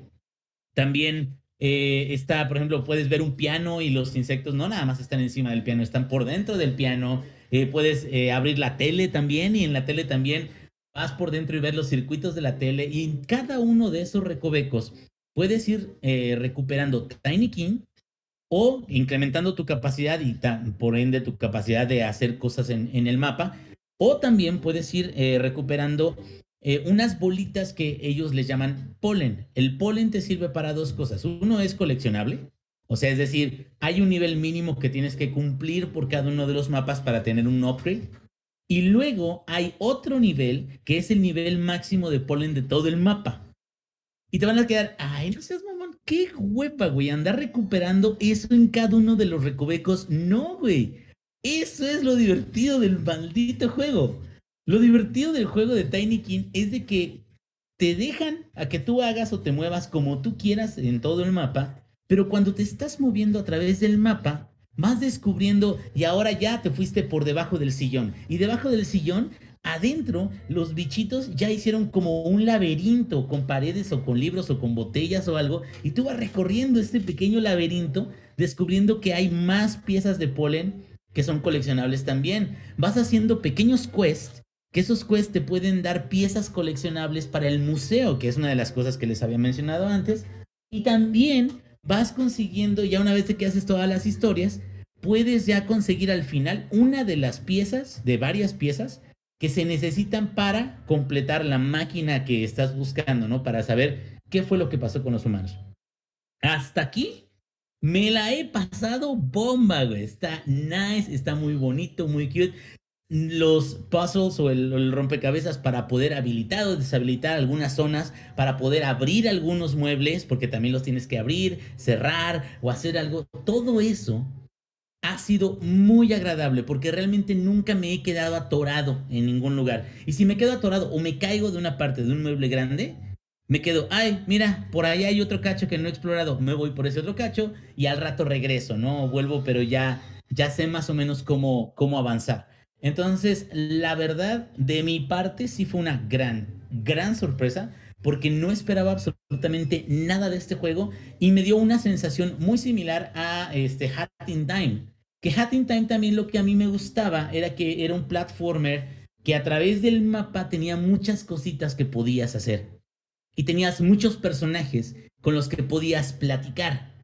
Y estos personajes a lo mejor no tenían una línea de quest muy grande o grandes argumentos que compartir, pero te daban una sensación de que estabas en un lugar con un mismo tono y usualmente son tonos cómicos. Entonces llegas con un insecto y el insecto te dice, ah, qué plato tan desagradable me sirvieron aquí en este restaurante. Parece composta, que es pues, prácticamente fertilizante. Y el güey que está enfrente de él le dice, güey, pues claro que es composta, es la especialidad de la casa. Así como que, o sea, no te andes con mamadas. Y ese tipo de comentarios e interacciones siento que le agregan a un tono muy agradable al juego, muy light. Y la verdad, en cuanto termine ahorita el show de podcast, me voy a regresar a jugar otro ratito porque está muy nice. Y, y sí, la neta, creo de que tanto el, el este, Midnight Express y este son joyas que yo no habría jugado, o sería muy raro que yo jugara, si no estuvieran disponibles en, en la plataforma en la que están. Entonces, kudos porque este sí fue una mejor sorpresa, una gran sorpresa. Y no sé, Rob, ¿tú qué fue lo que te agradó, lo que te llamó la atención de esto? Eh, fíjate que, que lo primero que me llamó la atención fue por la, la, en estética al menos y en mecánica al menos por encima, lo mucho que se parecía o que aparentaba parecerse a, a Pikmin. Eh, solamente que, aunque sí se parece bastante a Pikmin, tiene sus em, particularidades que lo diferencian con él. Por ejemplo, el hecho de que no es tanto un juego de estrategia porque había cierta parte de estrategia en, en Pikmin, sobre todo al momento de enfrentarte a jefes. Eh, y en este caso, al menos hasta donde yo voy, que según yo ya voy como en el 80% de terminar el juego, no ha habido ningún enfrentamiento que necesite pelear. Todos son eh, resolver el puzzle todos son eh, encontrar las cosas escondidas del, del, del, mapa en el cual te encuentras, del área en el cual estás explorando. Y se me hace que Tinykin es un tanto más parecido también, o sea, agarra elementos de Pikmin, como por ejemplo que los distintos Tinykin que hacen cosas diferentes dependiendo qué color sea. Pero también tiene similitudes con juegos de recolectatón, como por ejemplo Banjo Kazooie. O sea, que es, vas a buscar todo lo que hay en el mapa, vas a rascarle todas las orillas del mapa para encontrar todos los puntitos de, de, de, polen que hay. Este, además vas a hacer los distintos eh, sidequests que te van a... Los Jinjo, los Giggles, las... Eh, todo, todo. Y creo que ah, ahorita, perdón por interrumpir. no, adelante. Pero, pero es que lo vi y sí tiene razón. Me recuerda muchísimo eso porque de lo poco que estuve viendo, este, ¿cuándo fue? Ayer, eh, el juego no te dice a dónde. O sea, como tú dijiste, era tu intuición. Cuando te subiste el reloj cucú, decías, aquí hay un ruido, aquí hay algo. Y de repente ya este, fuiste por algunos, este, ¿cómo se llama? Bueno, de las bolitas rojas, que supongo, yo creo que, por lo que vi, porque yo yo me fui todo visual, yo, yo, yo estaba nada más visual. Y, la verdad sí, está muy, está muy simple. Y, a mí me gustó, de hecho, me dices que estaba en, el, en Game Pass, ¿no? Este, entonces, lo voy a, lo voy a intentar jugar. Este, se ve muy bonito. Y lo que vi es que e, es más de intuición, o sea, es de, ok, ahí hay algo, a ver, vamos a, vamos a hacer chicle y pega. Y en Banjo Kazooie es lo mismo. Ese puto juego no te dice absolutamente nada que hacer. O sea, literal es órale, pendejo, no puede ser. Yo, yo lo volví a jugar ahorita que ya tengo, quiero creer que tengo mejor raciocinio que tuve cuando jugué hace, cuando tenía yo 10 años, y no entiendo cómo mi yo de 10 años pudo con eso, neta, en verdad. Este, pero sí, sí tienes razón, tiene, tiene esas cositas de, de Banjo. Está, me, gusta muchísimo lo que he visto. Este, y, se me, y aparte se me hizo entretenido ver, ver a alguien más jugarlo. Y eso para mí es, es, es muy raro. Y a mí lo que me sorprende mucho es que hay ocasiones en el que hay algunos juegos en donde intentan ser graciosos, intentan, intentan tanto ser el KM bien que terminan dándole la vuelta a la escala, o sea, como que terminan enfadándote. Y en este caso creo que Tiny King, al menos para mí, que soy bastante, este, que suelo reírme de prácticamente todo tipo de humor, me ha hecho reír tanto con las referencias estúpidas que tiene.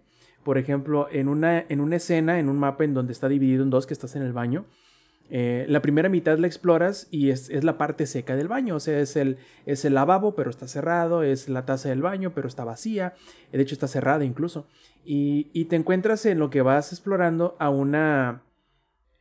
A una de este... Ah, no me acuerdo qué tipo de bicho es, pero un bichito que se llama Rose que te dice que le lleves un pedazo de tabla a su enamorado, que es uno que se llama Jack, que porque como no sabía este nadar y casi se ahoga la última vez que se vieron, eh, le regalaba ese pedazo de tabla para que pudiera estar en la bañera sin ahogarse. cuando vas a la otra mitad del, del, escenario te encuentras a Jack, el cual te dice que le lleves a Rose un dibujo que había hecho de ella. Y que, y que este, tenía ciertos problemas con su familia porque ellos no aceptaban a la, a la Rose por ser de una clase diferente. Entonces les das los regalos conjuntos uno al otro, se, este, se contentan y forman una, una pareja ya, este, digamos, eh, formal. Y la verdad me, me, reí mucho. Hay un montón de referencias. Uh -huh. Hay otro, hay otro, hay uno donde ahí mismo en ese primer nivel de ese cuartito. Hay uno donde llegas con un monillo y te dice, ay, nos dijo este otro bichito de que aquí hay un monstruo grandísimo y le cerró la puerta. Y ese monstruo grandísimo, el que lo describe, se hace llamar a sí mismo Dovaquín, güey. Y tú así de, ah, la verdad, qué pedo. Y abres la puerta y te das cuenta que el monstruo es un dragón de peluche, güey. Y entonces vas más adelante con el bichito que se llama Dovaquín y dice, es que nadie me cree. Nadie me cree de que existe ese monstruo horrible que tú te quedas, güey, es un monstruo de peluche. Y entonces una de las partes del quest es de que tienes que conseguir suficientes Tiny King de fuerza para poder cargar la cámara, la cámara este, de instantáneas, los llevan hasta donde está el dragón, le toman la foto, tomas la foto y logras hacer de que la gente le crea a Dovahkiin que se enfrentó a este dragón grandísimo, ¿no? Y, sí, por supuesto, Robes, son de esas cosas que te quedas, qué chingón, o sea, dentro de, los pequeños quests, que haya referencias que te quedes, oye, o sea, el que lo pensó estuvo chido, ¿no? Que lo hubiera hecho de esta manera.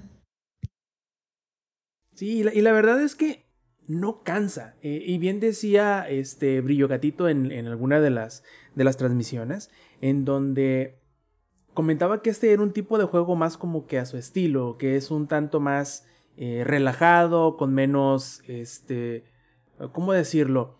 Eh, menos, eh, menos enfocado en el reto y en el, este, en el ponerte a prueba y más simplemente explorar el ambiente, pasarla bien, este, reírte con las referencias y, y la verdad es que no esperaba tanto así, o sea, yo me llamó la atención originalmente porque se parecía a Pikmin y dije, ah, mira, que se parezca a Pikmin probablemente sea una buena, un buen punto de partida. A mí me, me, agradó mucho que no solamente es el buen punto de partida y solamente este intentar ser parecido a alguien más pero sin tener una identidad propia, sino todo lo contrario, tiene una identidad tan marcada y tan propia que eh, yo creo que al menos si tienes estas sensibilidades que no necesariamente quieres un juego que te rete y así y, y, quieres pasarla bien un rato, puede ganarse a cualquiera este Tiny King.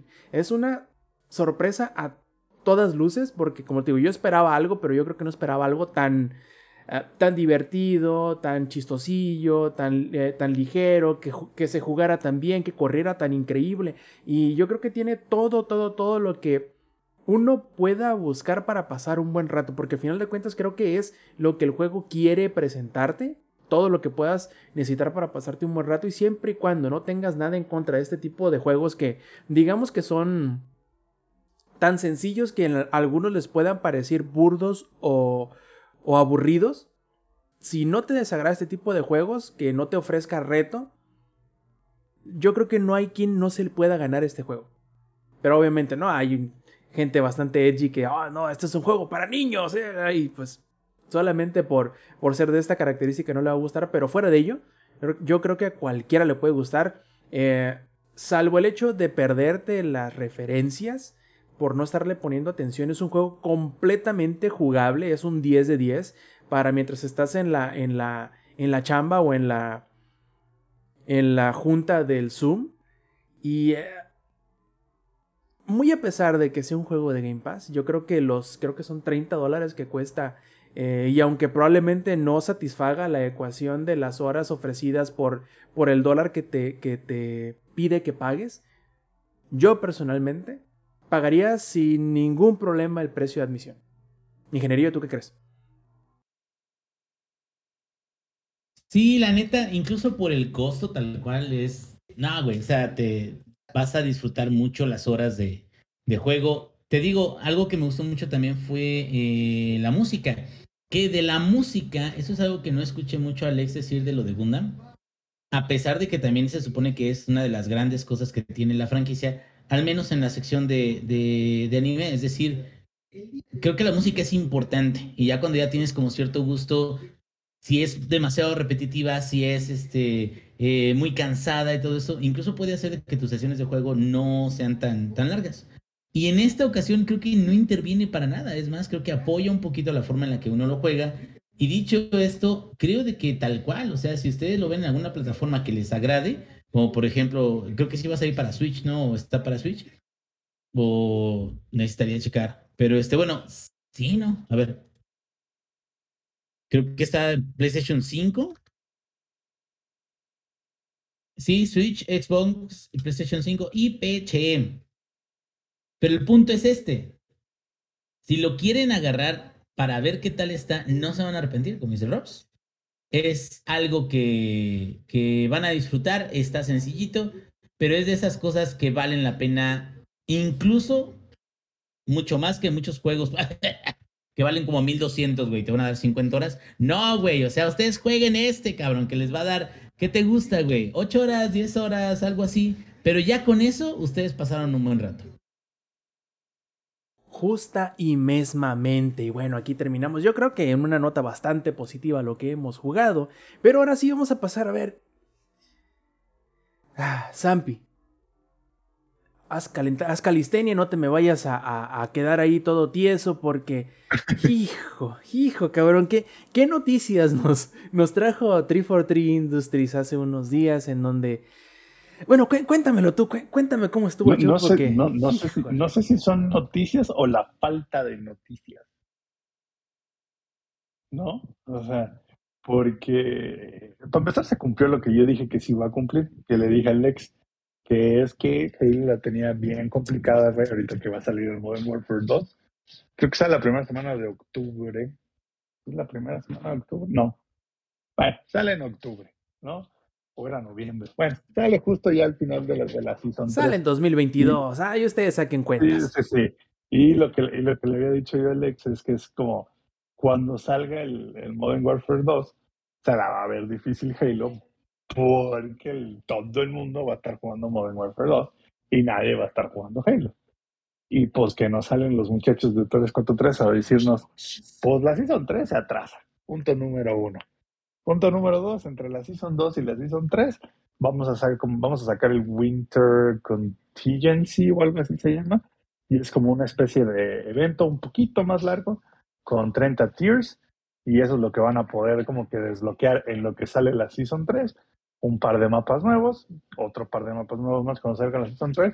Y ahora sí, creo que sí, ahora sí la Season 3 sí, va a durar solamente tres meses, ya no va a durar seis, como lo que están este, durando ahorita las temporadas. Pero pues es lo que le decía Alex, o sea, ya, ya para qué, ¿no? O sea, llevan, van, literal, van a, en noviembre, cumplen un año de que sacaron el juego, porque creo que el juego lo, lo sacaron así de que surprise, eh, segunda semana de noviembre, tercera semana de noviembre del año pasado fue que sacaron porque me acuerdo que ese día estábamos crudos y yo desayuné chela de mi cumpleaños. Creo que, creo que no me recuerdo, fue el 14 de noviembre. Efectivamente. Puede ser, por ahí, por ahí. Entonces se cumple un año y en un año salieron dos temporadas, dos mapas nuevos no hay Forge todavía, no hay campaña cooperativa todavía. Y ya, eso es todo y, lo que... Y desarreglaron todo lo que no debían en el camino. Exactamente. Efectivamente. Todo, lo que tenían que arreglar. Pero, Alex, seguramente tienes algo que opinar al respecto. Ese roadmap es nada más como de, oye, 343, ¿qué vas a hacer para pues, que el futuro de Halo, qué es lo que viene? Y pues hay cosas nuevas que anunciar, ¿no? Sí, Ajá, ok, pero pues muéstranos algo. Ah, sí. Oye, pero ¿cuándo va a salir esto que nos prometiste? el, el, roadmap todavía le pusieron ahí un letrerito que decía sujeto a cambio. Efectivamente, o sea, mañana pueden decirte siempre no. Y entonces es como de, oye, ¿no habías dicho que en septiembre ya iba a salir la campaña cooperativa de Halo? Ah, de nada, vuelva pronto. Y listo. El roadmap es un chiste y básicamente nos está diciendo que para junio, si bien nos va, Halo va a ser un juego completo. O- Oigan, plebe, sí, una duda. Porque yo creo que en ningún momento lo mencionaron, o sea, ni que sí ni que no. Muchos a lo mejor lo asumieron. Pero una cosa que acaban de aclarar es que Halo Infinite no va a tener cooperativo eh, Split- local de pantalla dividida. Sí, no, eso ya no, ya dijeron que eso lo, va- lo cortaron del juego. No mames, esas cosas son para. No, güey, no, no, no. o sea, pero no habían dicho nada. No, Todos también- asumimos que iba a venir con el cooperativo, ¿no? Y igual avisaron que, o sea, y pusieron ahí como un nota al pie de la página que, que va a haber un beta, entre, digamos, entre Winter Contingency, o sea, de noviembre. Va a haber un beta de XP por partida, pero todavía nos deben un, un nos deben un Spartan Career como tal, y que era, para los que no están familiarizados, el Spartan Career básicamente es independientemente del, del- del Battle Pass, eh, los Halos anteriores, pues tú, según ibas jugando, te iban dando rangos dentro del juego. Así de que eh, soldado pelado hasta el brigadier 18.000 estrellas, ¿no? Entonces, y eso lo veterano quitaron. de guerra de Vietnam. Sí, sí, sí, Corazón púrpura, ¿no? Sí, sí, sí, Vietcong me la pela, güey. O sea, sí, sí, sí, o sea, literal a, ese nivel, güey. Y eso no ha salido. No han dicho cuándo va a salir. Así que es como, ah, va. Y, este, o sea, y entonces es como, bueno, entonces. ta- y tampoco no han anunciado absolutamente nada de los famosísimos DLCs de campaña que según íbamos a ver. Que según íbamos a ver un montón de DLCs de campaña y que según este. Y que de hecho, según por eso la campaña terminó en donde terminó, que porque ahí vienen los DLC. Pero pues, esperen sentados, plebes.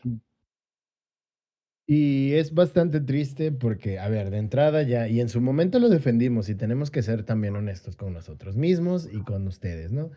Sí, Samper y yo defendimos a capa y espada Halo, sí. Sigo creyendo que Halo Infinite es el mejor shooter de la actualidad, sí.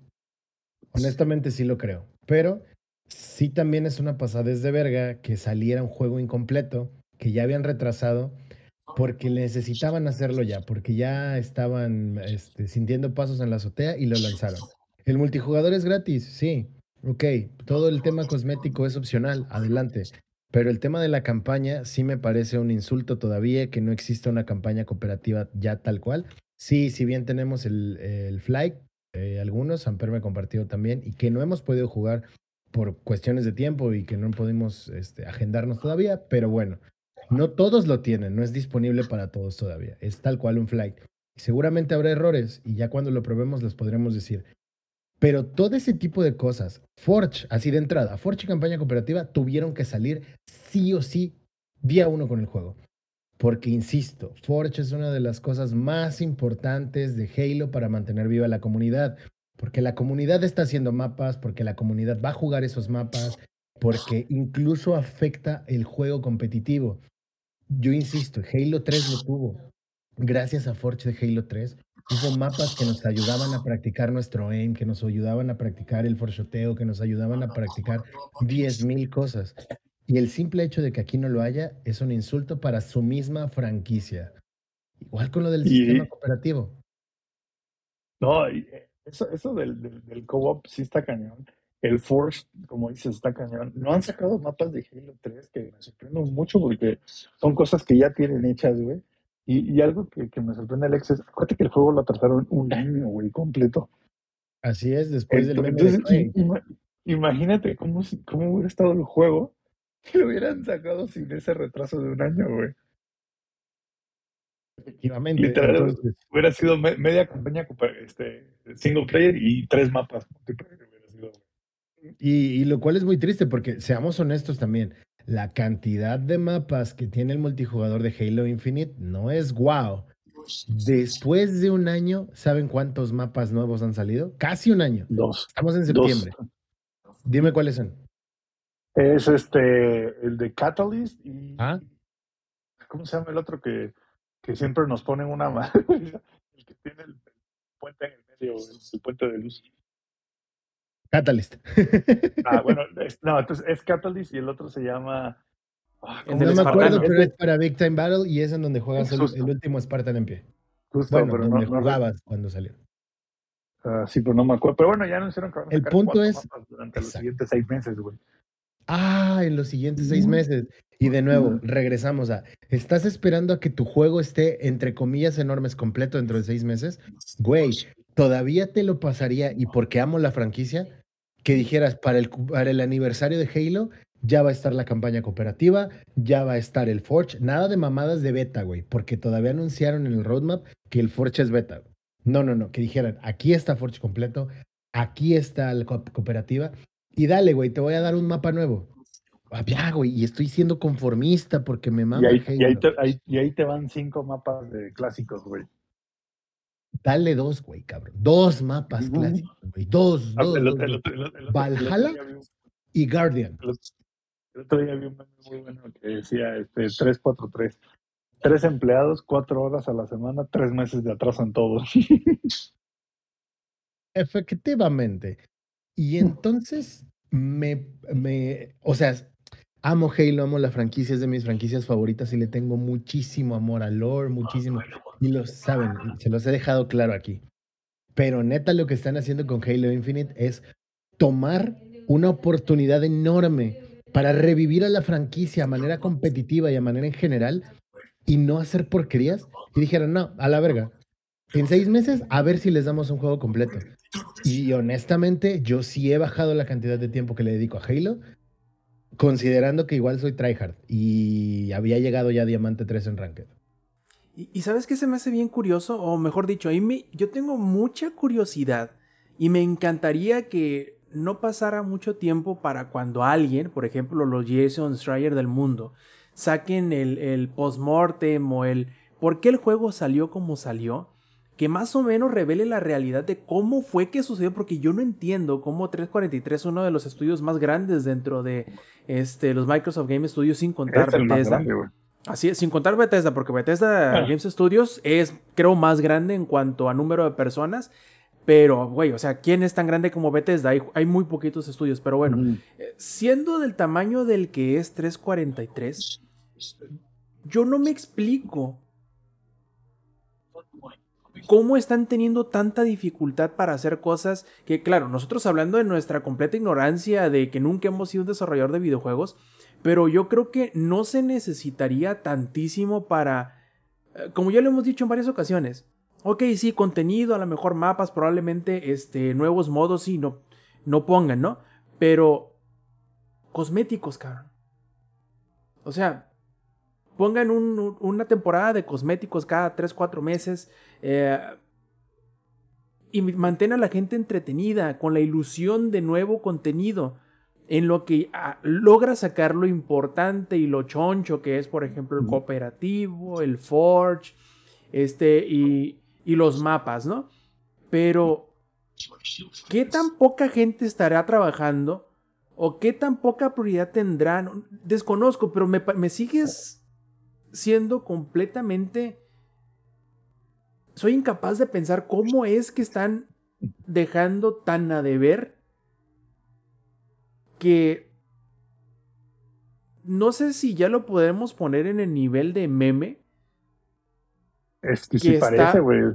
Battlefield 2043.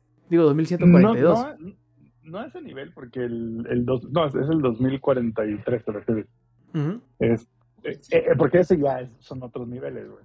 Pero, por ejemplo, el, el, Modern Warfare, vas a ver que va a salir y cada tres meses, son nueva, van a escupir una cantidad de contenido absurda, porque literal es tres, cada tres meses son nuevos, mapas nuevos, personajes nuevos que sería el equivalente a las armaduras de, Halo, ¿no?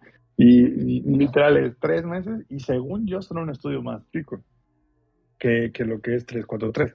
Y aparte, todavía les dio tiempo de reconstruir el Warzone completo. o sea, literal reconstruyeron el Warzone completo y estos brothers todavía no, nos pueden dar ni siquiera un, un ¿cómo, se llama? un modo carrera, por así decirlo. Y tome en cuenta que igual estamos hablando de dos facetas de una misma compañía que ahorita de momento todavía no lo es, pero en un futuro no muy lejano van a... podemos decir que van a estar la mitad del año con Halo y la mitad del año con Call of Duty, ¿no? Eh, en lo fuerte.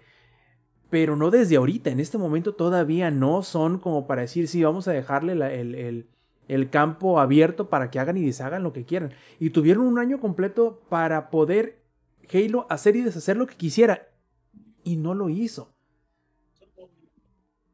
Me sigue pareciendo totalmente increíble que, que una de las franquicias más importantes, no te voy a decir La solamente de Microsoft, importante.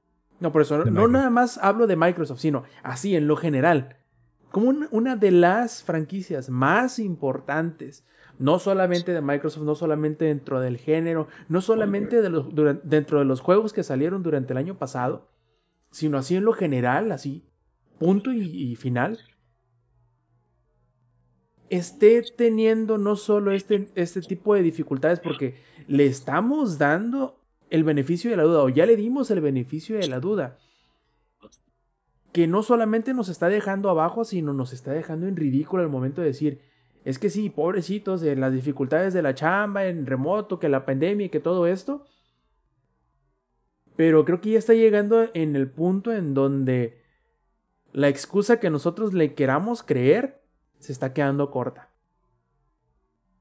Y se vale preguntar quizá, ¿están dejando morir Halo Infinite a favor de algún otro proyecto futuro o se estarán guardando el contenido para sacar un Entonces, parche que se supone gigantote? que se, su- se supone que este era el, el ¿cómo se llama? Este era el proyecto, Era la próxima década de Halo.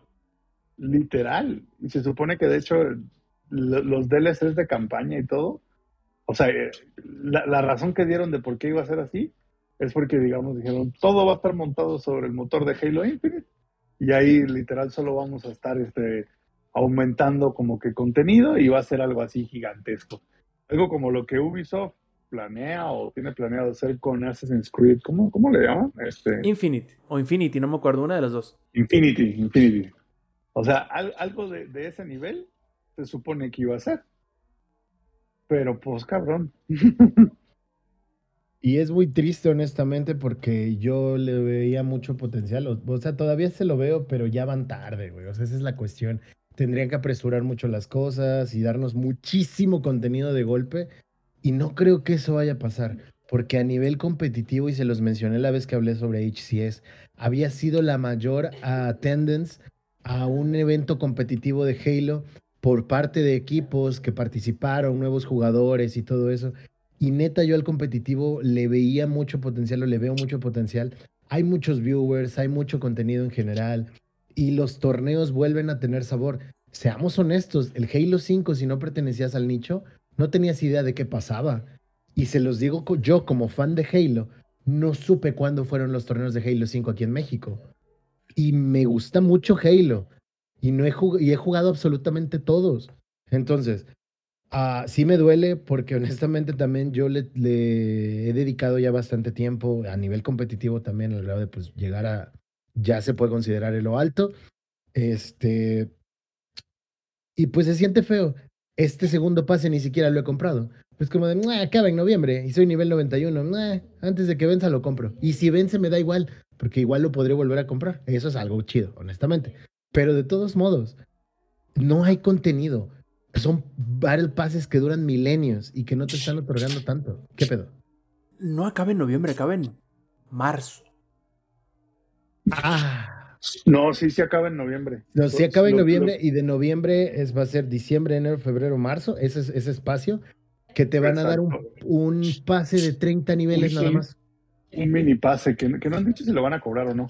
Mini, entre comillas, enormes, porque son cuatro meses, lo es lo de un pase normal de cualquier juego, y son solo 30 niveles. Weón, en ese tiempo te avientas los 100 niveles cagado de risa.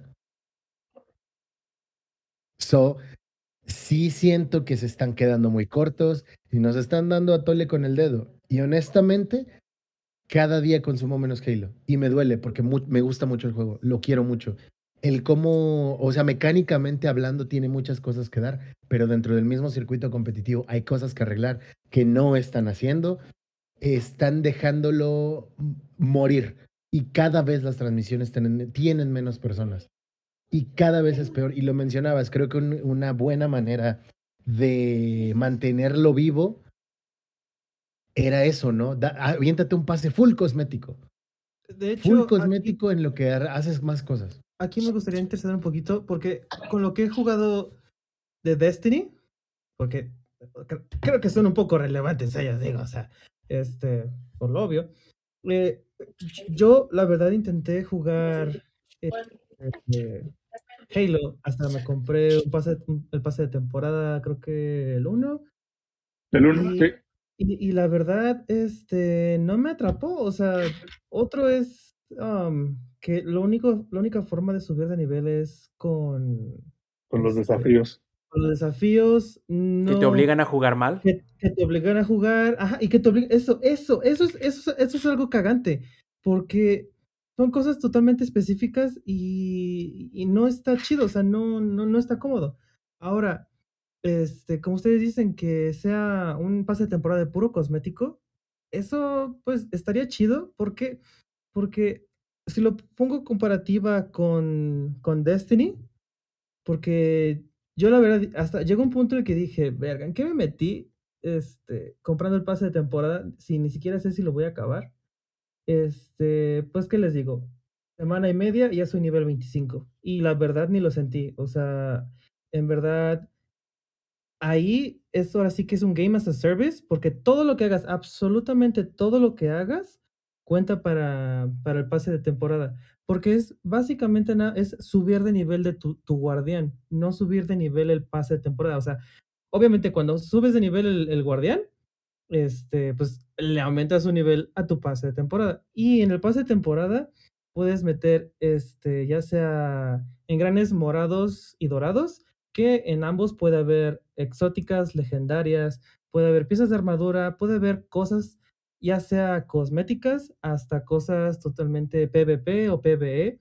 O sea, es todo un popurrí de lo que quieras. ¿Vale la pena el 100% el pase de temporada? Sí, porque inclusive hasta tiene cosas de historia, o sea, tiene el, el, el nuevo, el Season of Plunder, trae, trae historia y eso sí, y ahorita ya investigué más, no necesitas tener este, la, la expansión de la, de la Reina Bruja. Digo, la Reina Bruja trae también un chingo de mamada y media, sí, porque también cada vez que terminas una, una expansión también trae este, varias, dos que tres exóticas por ahí en el camino, pero en el Season of Plunder también trae de por sí su, sus, creo que si no me recuerdo, les dije que eran dos modos de juego y aparte, quién sabe cuánta más madre y, este, y media gratis también. Entonces, creo que lo ha hecho muy bien Destiny y creo que debería de voltear a ver un poquito, un poquito para allá este 343 porque los de Bungie, eh, yo pensé que Destiny estaba muerto, pero no, nada más era literal. eh, Perdonen, yo estoy ahí, o sea, literal a ver debajo de una roca y vas a ver que es todo un puto universo, o sea, es como eh, Men in Black, que Pero los universos son canicas. Ah, que ves las canicas y las canicas las ves y dices, ah, son son canicas, no, pero las ves cerca son universos. Y literal, yo ya me metí y ya empecé a seguir otra vez mis cuentas que perdí por mi, tenía una cuenta de Twitter pasada, es pasada, y ya las volví a seguir y es otra vez llegar a ese universo. Entonces, siento que 343 debería de meterse, a, irse más al público casual, porque yo, por ejemplo, yo no me meto al PvP en Destiny, porque es algo de la cosa más cagante posible. ¿Por qué? Porque no, no sirve el matchmaking, está, está horrible. Ah, y, y ya les traje respuestas de lo que me hicieron en la pregunta pasada, de que a las cuantas te mata este, la pistola esta, del, ¿qué se llama? ¿DRM o DRS? No, el de- que son tres balas este, por un ¿El disparo. de batalla de Halo? Ajá, es ese. Este, son de 3 a 4, literal. O sea, es así como tal cual. Si se los acomodas bien, lo matas a la primera, está muy hermosa. Y cuando apuntas, tienes esa mira clásica de Halo. Y con la Magnum, o como es en Destiny, es la Forerunner, son este, tres, tres disparos. Y el último, el, y el cuarto, este, si puede ser en cualquier lado, pero si le das a la cabeza, los matas sí o sí. Y pues bueno, regresando al otro, eh, creo que sí ha hecho bastante este Do- Bungie en esa parte y siento que debería de irse más a, a lo, a lo casual.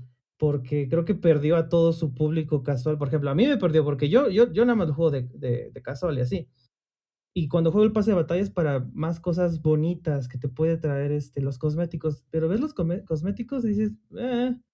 por ejemplo, si a mí me dijeran que el cosmético de las gatitas, de las orejas de gatito es en el nivel 80, mames, me, me, me meo, me cagué. Yo, yo estoy ahí hasta que tenga las orejitas de gatito, pero todo lo demás está, está muy culero. Los pies de fuego, sí, ok, está, están chidos, ¿no? Pero, man, o sea, son, son las orejas de gatito. Entonces, este, am, sí, por, esa parte a mí me, me, me super perdió, este, eh, bueno, Halo y soy, soy todo, soy todo de, de, de Bungie, la verdad. Vamos a ver qué rollo, porque sí está bastante triste el asunto, sobre todo con la fuerza con la que empezó y, y que tenía todo. De hecho, creo que lo dijimos, ¿no? Así de que es que no es que tengas todo para ganar, sino simplemente necesitas no cagarla. Y creo que. creo, que como el la meme, ¿no? monumentalmente, güey. Y Le hicieron como el meme, ¿no? Que la cague, dice. Y Es el meme de Krunk, güey. Le están diciendo, muy bien, dale contenido a tu comunidad constantemente, saca nuevos, nuevos mapas y procura que, que la comunidad de casuales y competitiva pueda coexistir en un mismo lugar. Ah, que les dé mapas cada seis meses, que nos enfoquemos totalmente en el competitivo y a medias y que hagamos que los casuales se vayan. ¿Entendido? Así. Qué triste, la neta. Pero bueno, ya veremos qué tal le, sigue yendo y sobre todo eso de que eh, todo está sujeto a cambios. Puede, puede terminar siendo favorable. Puede ser que traigan cosas antes de lo esperado, pero hasta ahora no ha sucedido. Y esperemos que, que eso cambie, pero hasta, hasta que no llegue en marzo no nos daremos cuenta qué tanto este, eh, traerán, qué tanto tenían guardado bajo la manga. Y sobre todo que pueden fácilmente callarnos la boca sacando un gran, una nueva actualización con historia de, de, single player, con nuevos mapas. Bueno, tienen mucho para poder recuperar a la gente, pero esperemos que cuando decidan hacerlo no sea lo demasiado tarde. Y bueno, muchachos, eh, yo creo que aquí sería un buen lugar para terminar este Showtime Podcast de, de esta noche que ha estado bastante accidentado. No sé si han visto diferente la producción, los que han estado en el en vivo y las versiones eh, en video, en donde hemos puesto un poquito del chat aquí en un lateral, hemos estado metiendo un poquito de, de, de video a medida que hemos hablado de algunos de los temas, pero esperemos que haya sido de su agrado y que sobre todo no este, haya sido demasiado diferente eh, o no les haya causado este oh ahí el, el Eddie está puso la cámara eh, no haya causado como que eh, alienación a todos los que estén acostumbrados al otro, a la otra producción que es la que tiene Zampi. Pero bueno, a final de cuentas, antes de irnos, siempre pasamos a los eh, saludos. Y a ver, Lex, ¿cuáles son los saludos esta noche?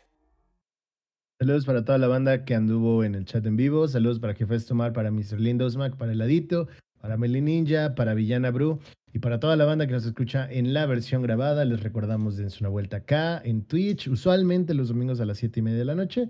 Eh, desafortunadamente, este último par de semanas han sucedido cosillas, ¿no? Pero bueno, eh, aquí vamos a andar. Dense una vuelta, se pone chido y además pueden interactuar con nosotros en tiempo real y demás. Y ya un ratillo y lo terminan de escuchar en la versión grabada, camino a su trabajo, haciendo ejercicio, lo que gusten. Y ahí para, para todos les puedo mandar besitos y lo que gusten en el chat. Perfectísimo. A ver, Eddie, ¿cuáles son tus saludos esta noche? Este, para todas las personas que no juzgan porque uno se compra, bueno, o una realiza compras impulsivas, si me siguen en Twitter sabrán qué es lo que estoy hablando. Espero que me llegue uno a mi casa también, Eddie. Este, Lo vamos a ver, vamos a ver qué tal, este, qué tal salen esas madres. Pues yo les estaré diciendo, eh, no la próxima semana, será hasta la, dentro de 15 días. Mira, te voy a decir Este- qué es lo que tuviste que hacer. Tuviste que comprar el mismo, mandármelo a mí para que mediante webcam te ayudara a armarlo y te fuera mostrando cómo se hace. Y, tiene- ah, y Speedrun. tienes las... Speedrun. Speedrun. No, no, no. Primero le enseño cómo se hace y ya luego speedroneamos. Para los que no tienen el contexto, Eddie se fue de nalgas. Ayúdanos, por favor, y dinos qué fue. Este, de hecho, ah, ahí voy, espera. Me compré este. Los que ¿Sí lo están en la versión ver? no, no de Ah, sí, video, es cierto, ¿a cuál te refieres? Ah, ahí va. Este, este, específicamente esta cosa que tengo en la mano. Es un, ah, ¿cómo lo puedo decir sin que suene mal? Aguas, güey. de Aguas, güey. Aguas, güey. Este objeto, eh, madres, no, no hay nada. Ok, este objeto Gundam que Este tengo en objeto mi de mano. plástico que tengo No, no, en no, no le iba a decir, no le iba a decir así. Este objeto Gundam que tengo en mi mano se llama Gundam Heavy Arms. Eh, sí, para los puristas, por favor, no, no voy a decir el, el código extra. eh, solo sé que es el Gundam Heavy Arms. Este, dato curioso, fue el primer Gundam que yo me compré, eh, bueno, mis papás me compraron de chiquito, pero fue el primero que yo tuve y lo sigo teniendo ahí. De hecho, esta es la segunda versión que eh, compré porque la primera, de, jugar tanto con él, este, se aflojó todo. De hecho, ahí está todavía, pero este es el que tengo literal súper completito y toda la cosa. Sigue sonando muy mal todo lo que estás diciendo, Eddie. ¿Sí? ¿Sí? Ok, este... Cada vez que termine de decir algo de esta cosa, voy a decir Gundam, Gundam, Gundam, para que este, sus papás que es- luego lo ponen altavoz el podcast no estén diciendo qué cosa estás, estás escuchando y este, le saque el agua bendita y todo y luego pongan ahí categoría R este, el podcast, ¿no? Entonces, este, bueno, este, este Gundam fue el que pedí este, como Guntla que es, si no mal recuerdo, creo que leí que era high grade o algo así, entonces es la versión más sencillísima y justamente es esta versión, o sea, es porque hay otra versión de Guntla de este, eh, Gundam, que tiene más madre y media, o sea, ya está como que más, no decir hiperrealista, pero ya está más complicado, o sea, tiene más detalle. Y en cambio, ese Gumpla es este exactamente, igualito, nada más que pues obviamente la versión, este, para adultos. De Gundam. Entonces, pues bueno, eso fue y me compré también todo el kit para este armar el, el muñeco Gundam. Ah, entonces, pues bueno, y mis saludos, a esto iba, ¿no? Este, mis saludos son para esas personas que igual no juzgan. Este, por favor, no sean como yo. Si aprenden algo, aprendan de mí que no hagan cosas impulsivas. Esto se lo, lo culpo a, a que no, no estoy en tratamiento psicológico. Este, busquen ayuda, chicos. Sí Eh, soy. Sí estoy. Este, ¿qué tiré? Algo se cayó, quién sabe qué se cayó. Ah, bueno, cuídense muchísimo, los quiero muchísimo. Este, Avi, me encantas.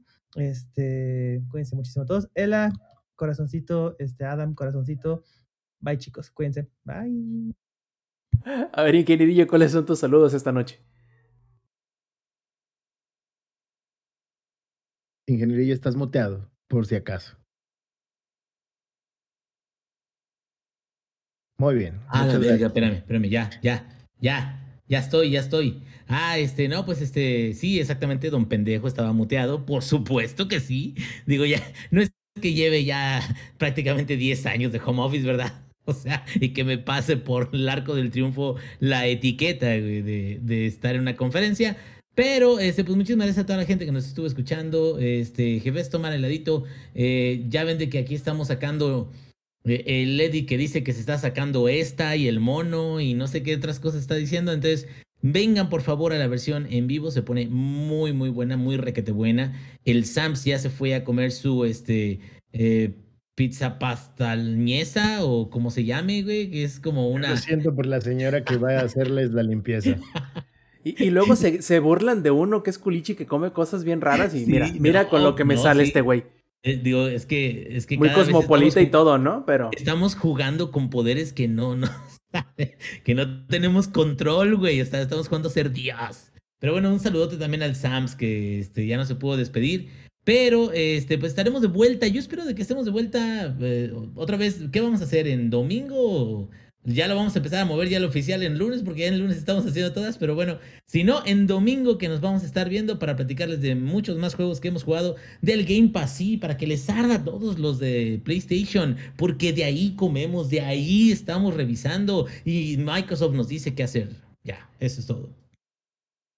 Perfectísimo. Y bueno, si no nos queda más, muchachos, nos despedimos haciendo eco de las invitaciones que todos los demás han hecho. Recuerden echarse la vuelta por acá los domingos a las 7 y media de la noche, horario de la CDMX, eh, a través de twitch.tv diagonal. Langaria, también si se quieren enterar si movemos el horario de grabación o nos quieren hacer llegar sus preguntas, eh, sus. eh, eh, cualquier tipo de comentario o incluso si se quieren eh, suscribir al canal o si quieren formar parte del canal de Discord de Langaria, pueden encontrar todos esos enlaces y más en langaria.net diagonal enlaces. En fin, nos despedimos de parte del ingenierillo, de parte del ex, de parte del Eddie, de parte también, como no, del Zampi de su pizza toda bastarda ahí. Yo fui Roberto Sainz o Rob Sainz en Twitter y esta fue la edición 267 del Showtime Podcast. Nos vemos, no, no es cierto, espérame, 200 y qué ya, ya está me día 286, nada que ver, 286 del Showtime Podcast. Nos vemos la semana que entra. Stay Metal.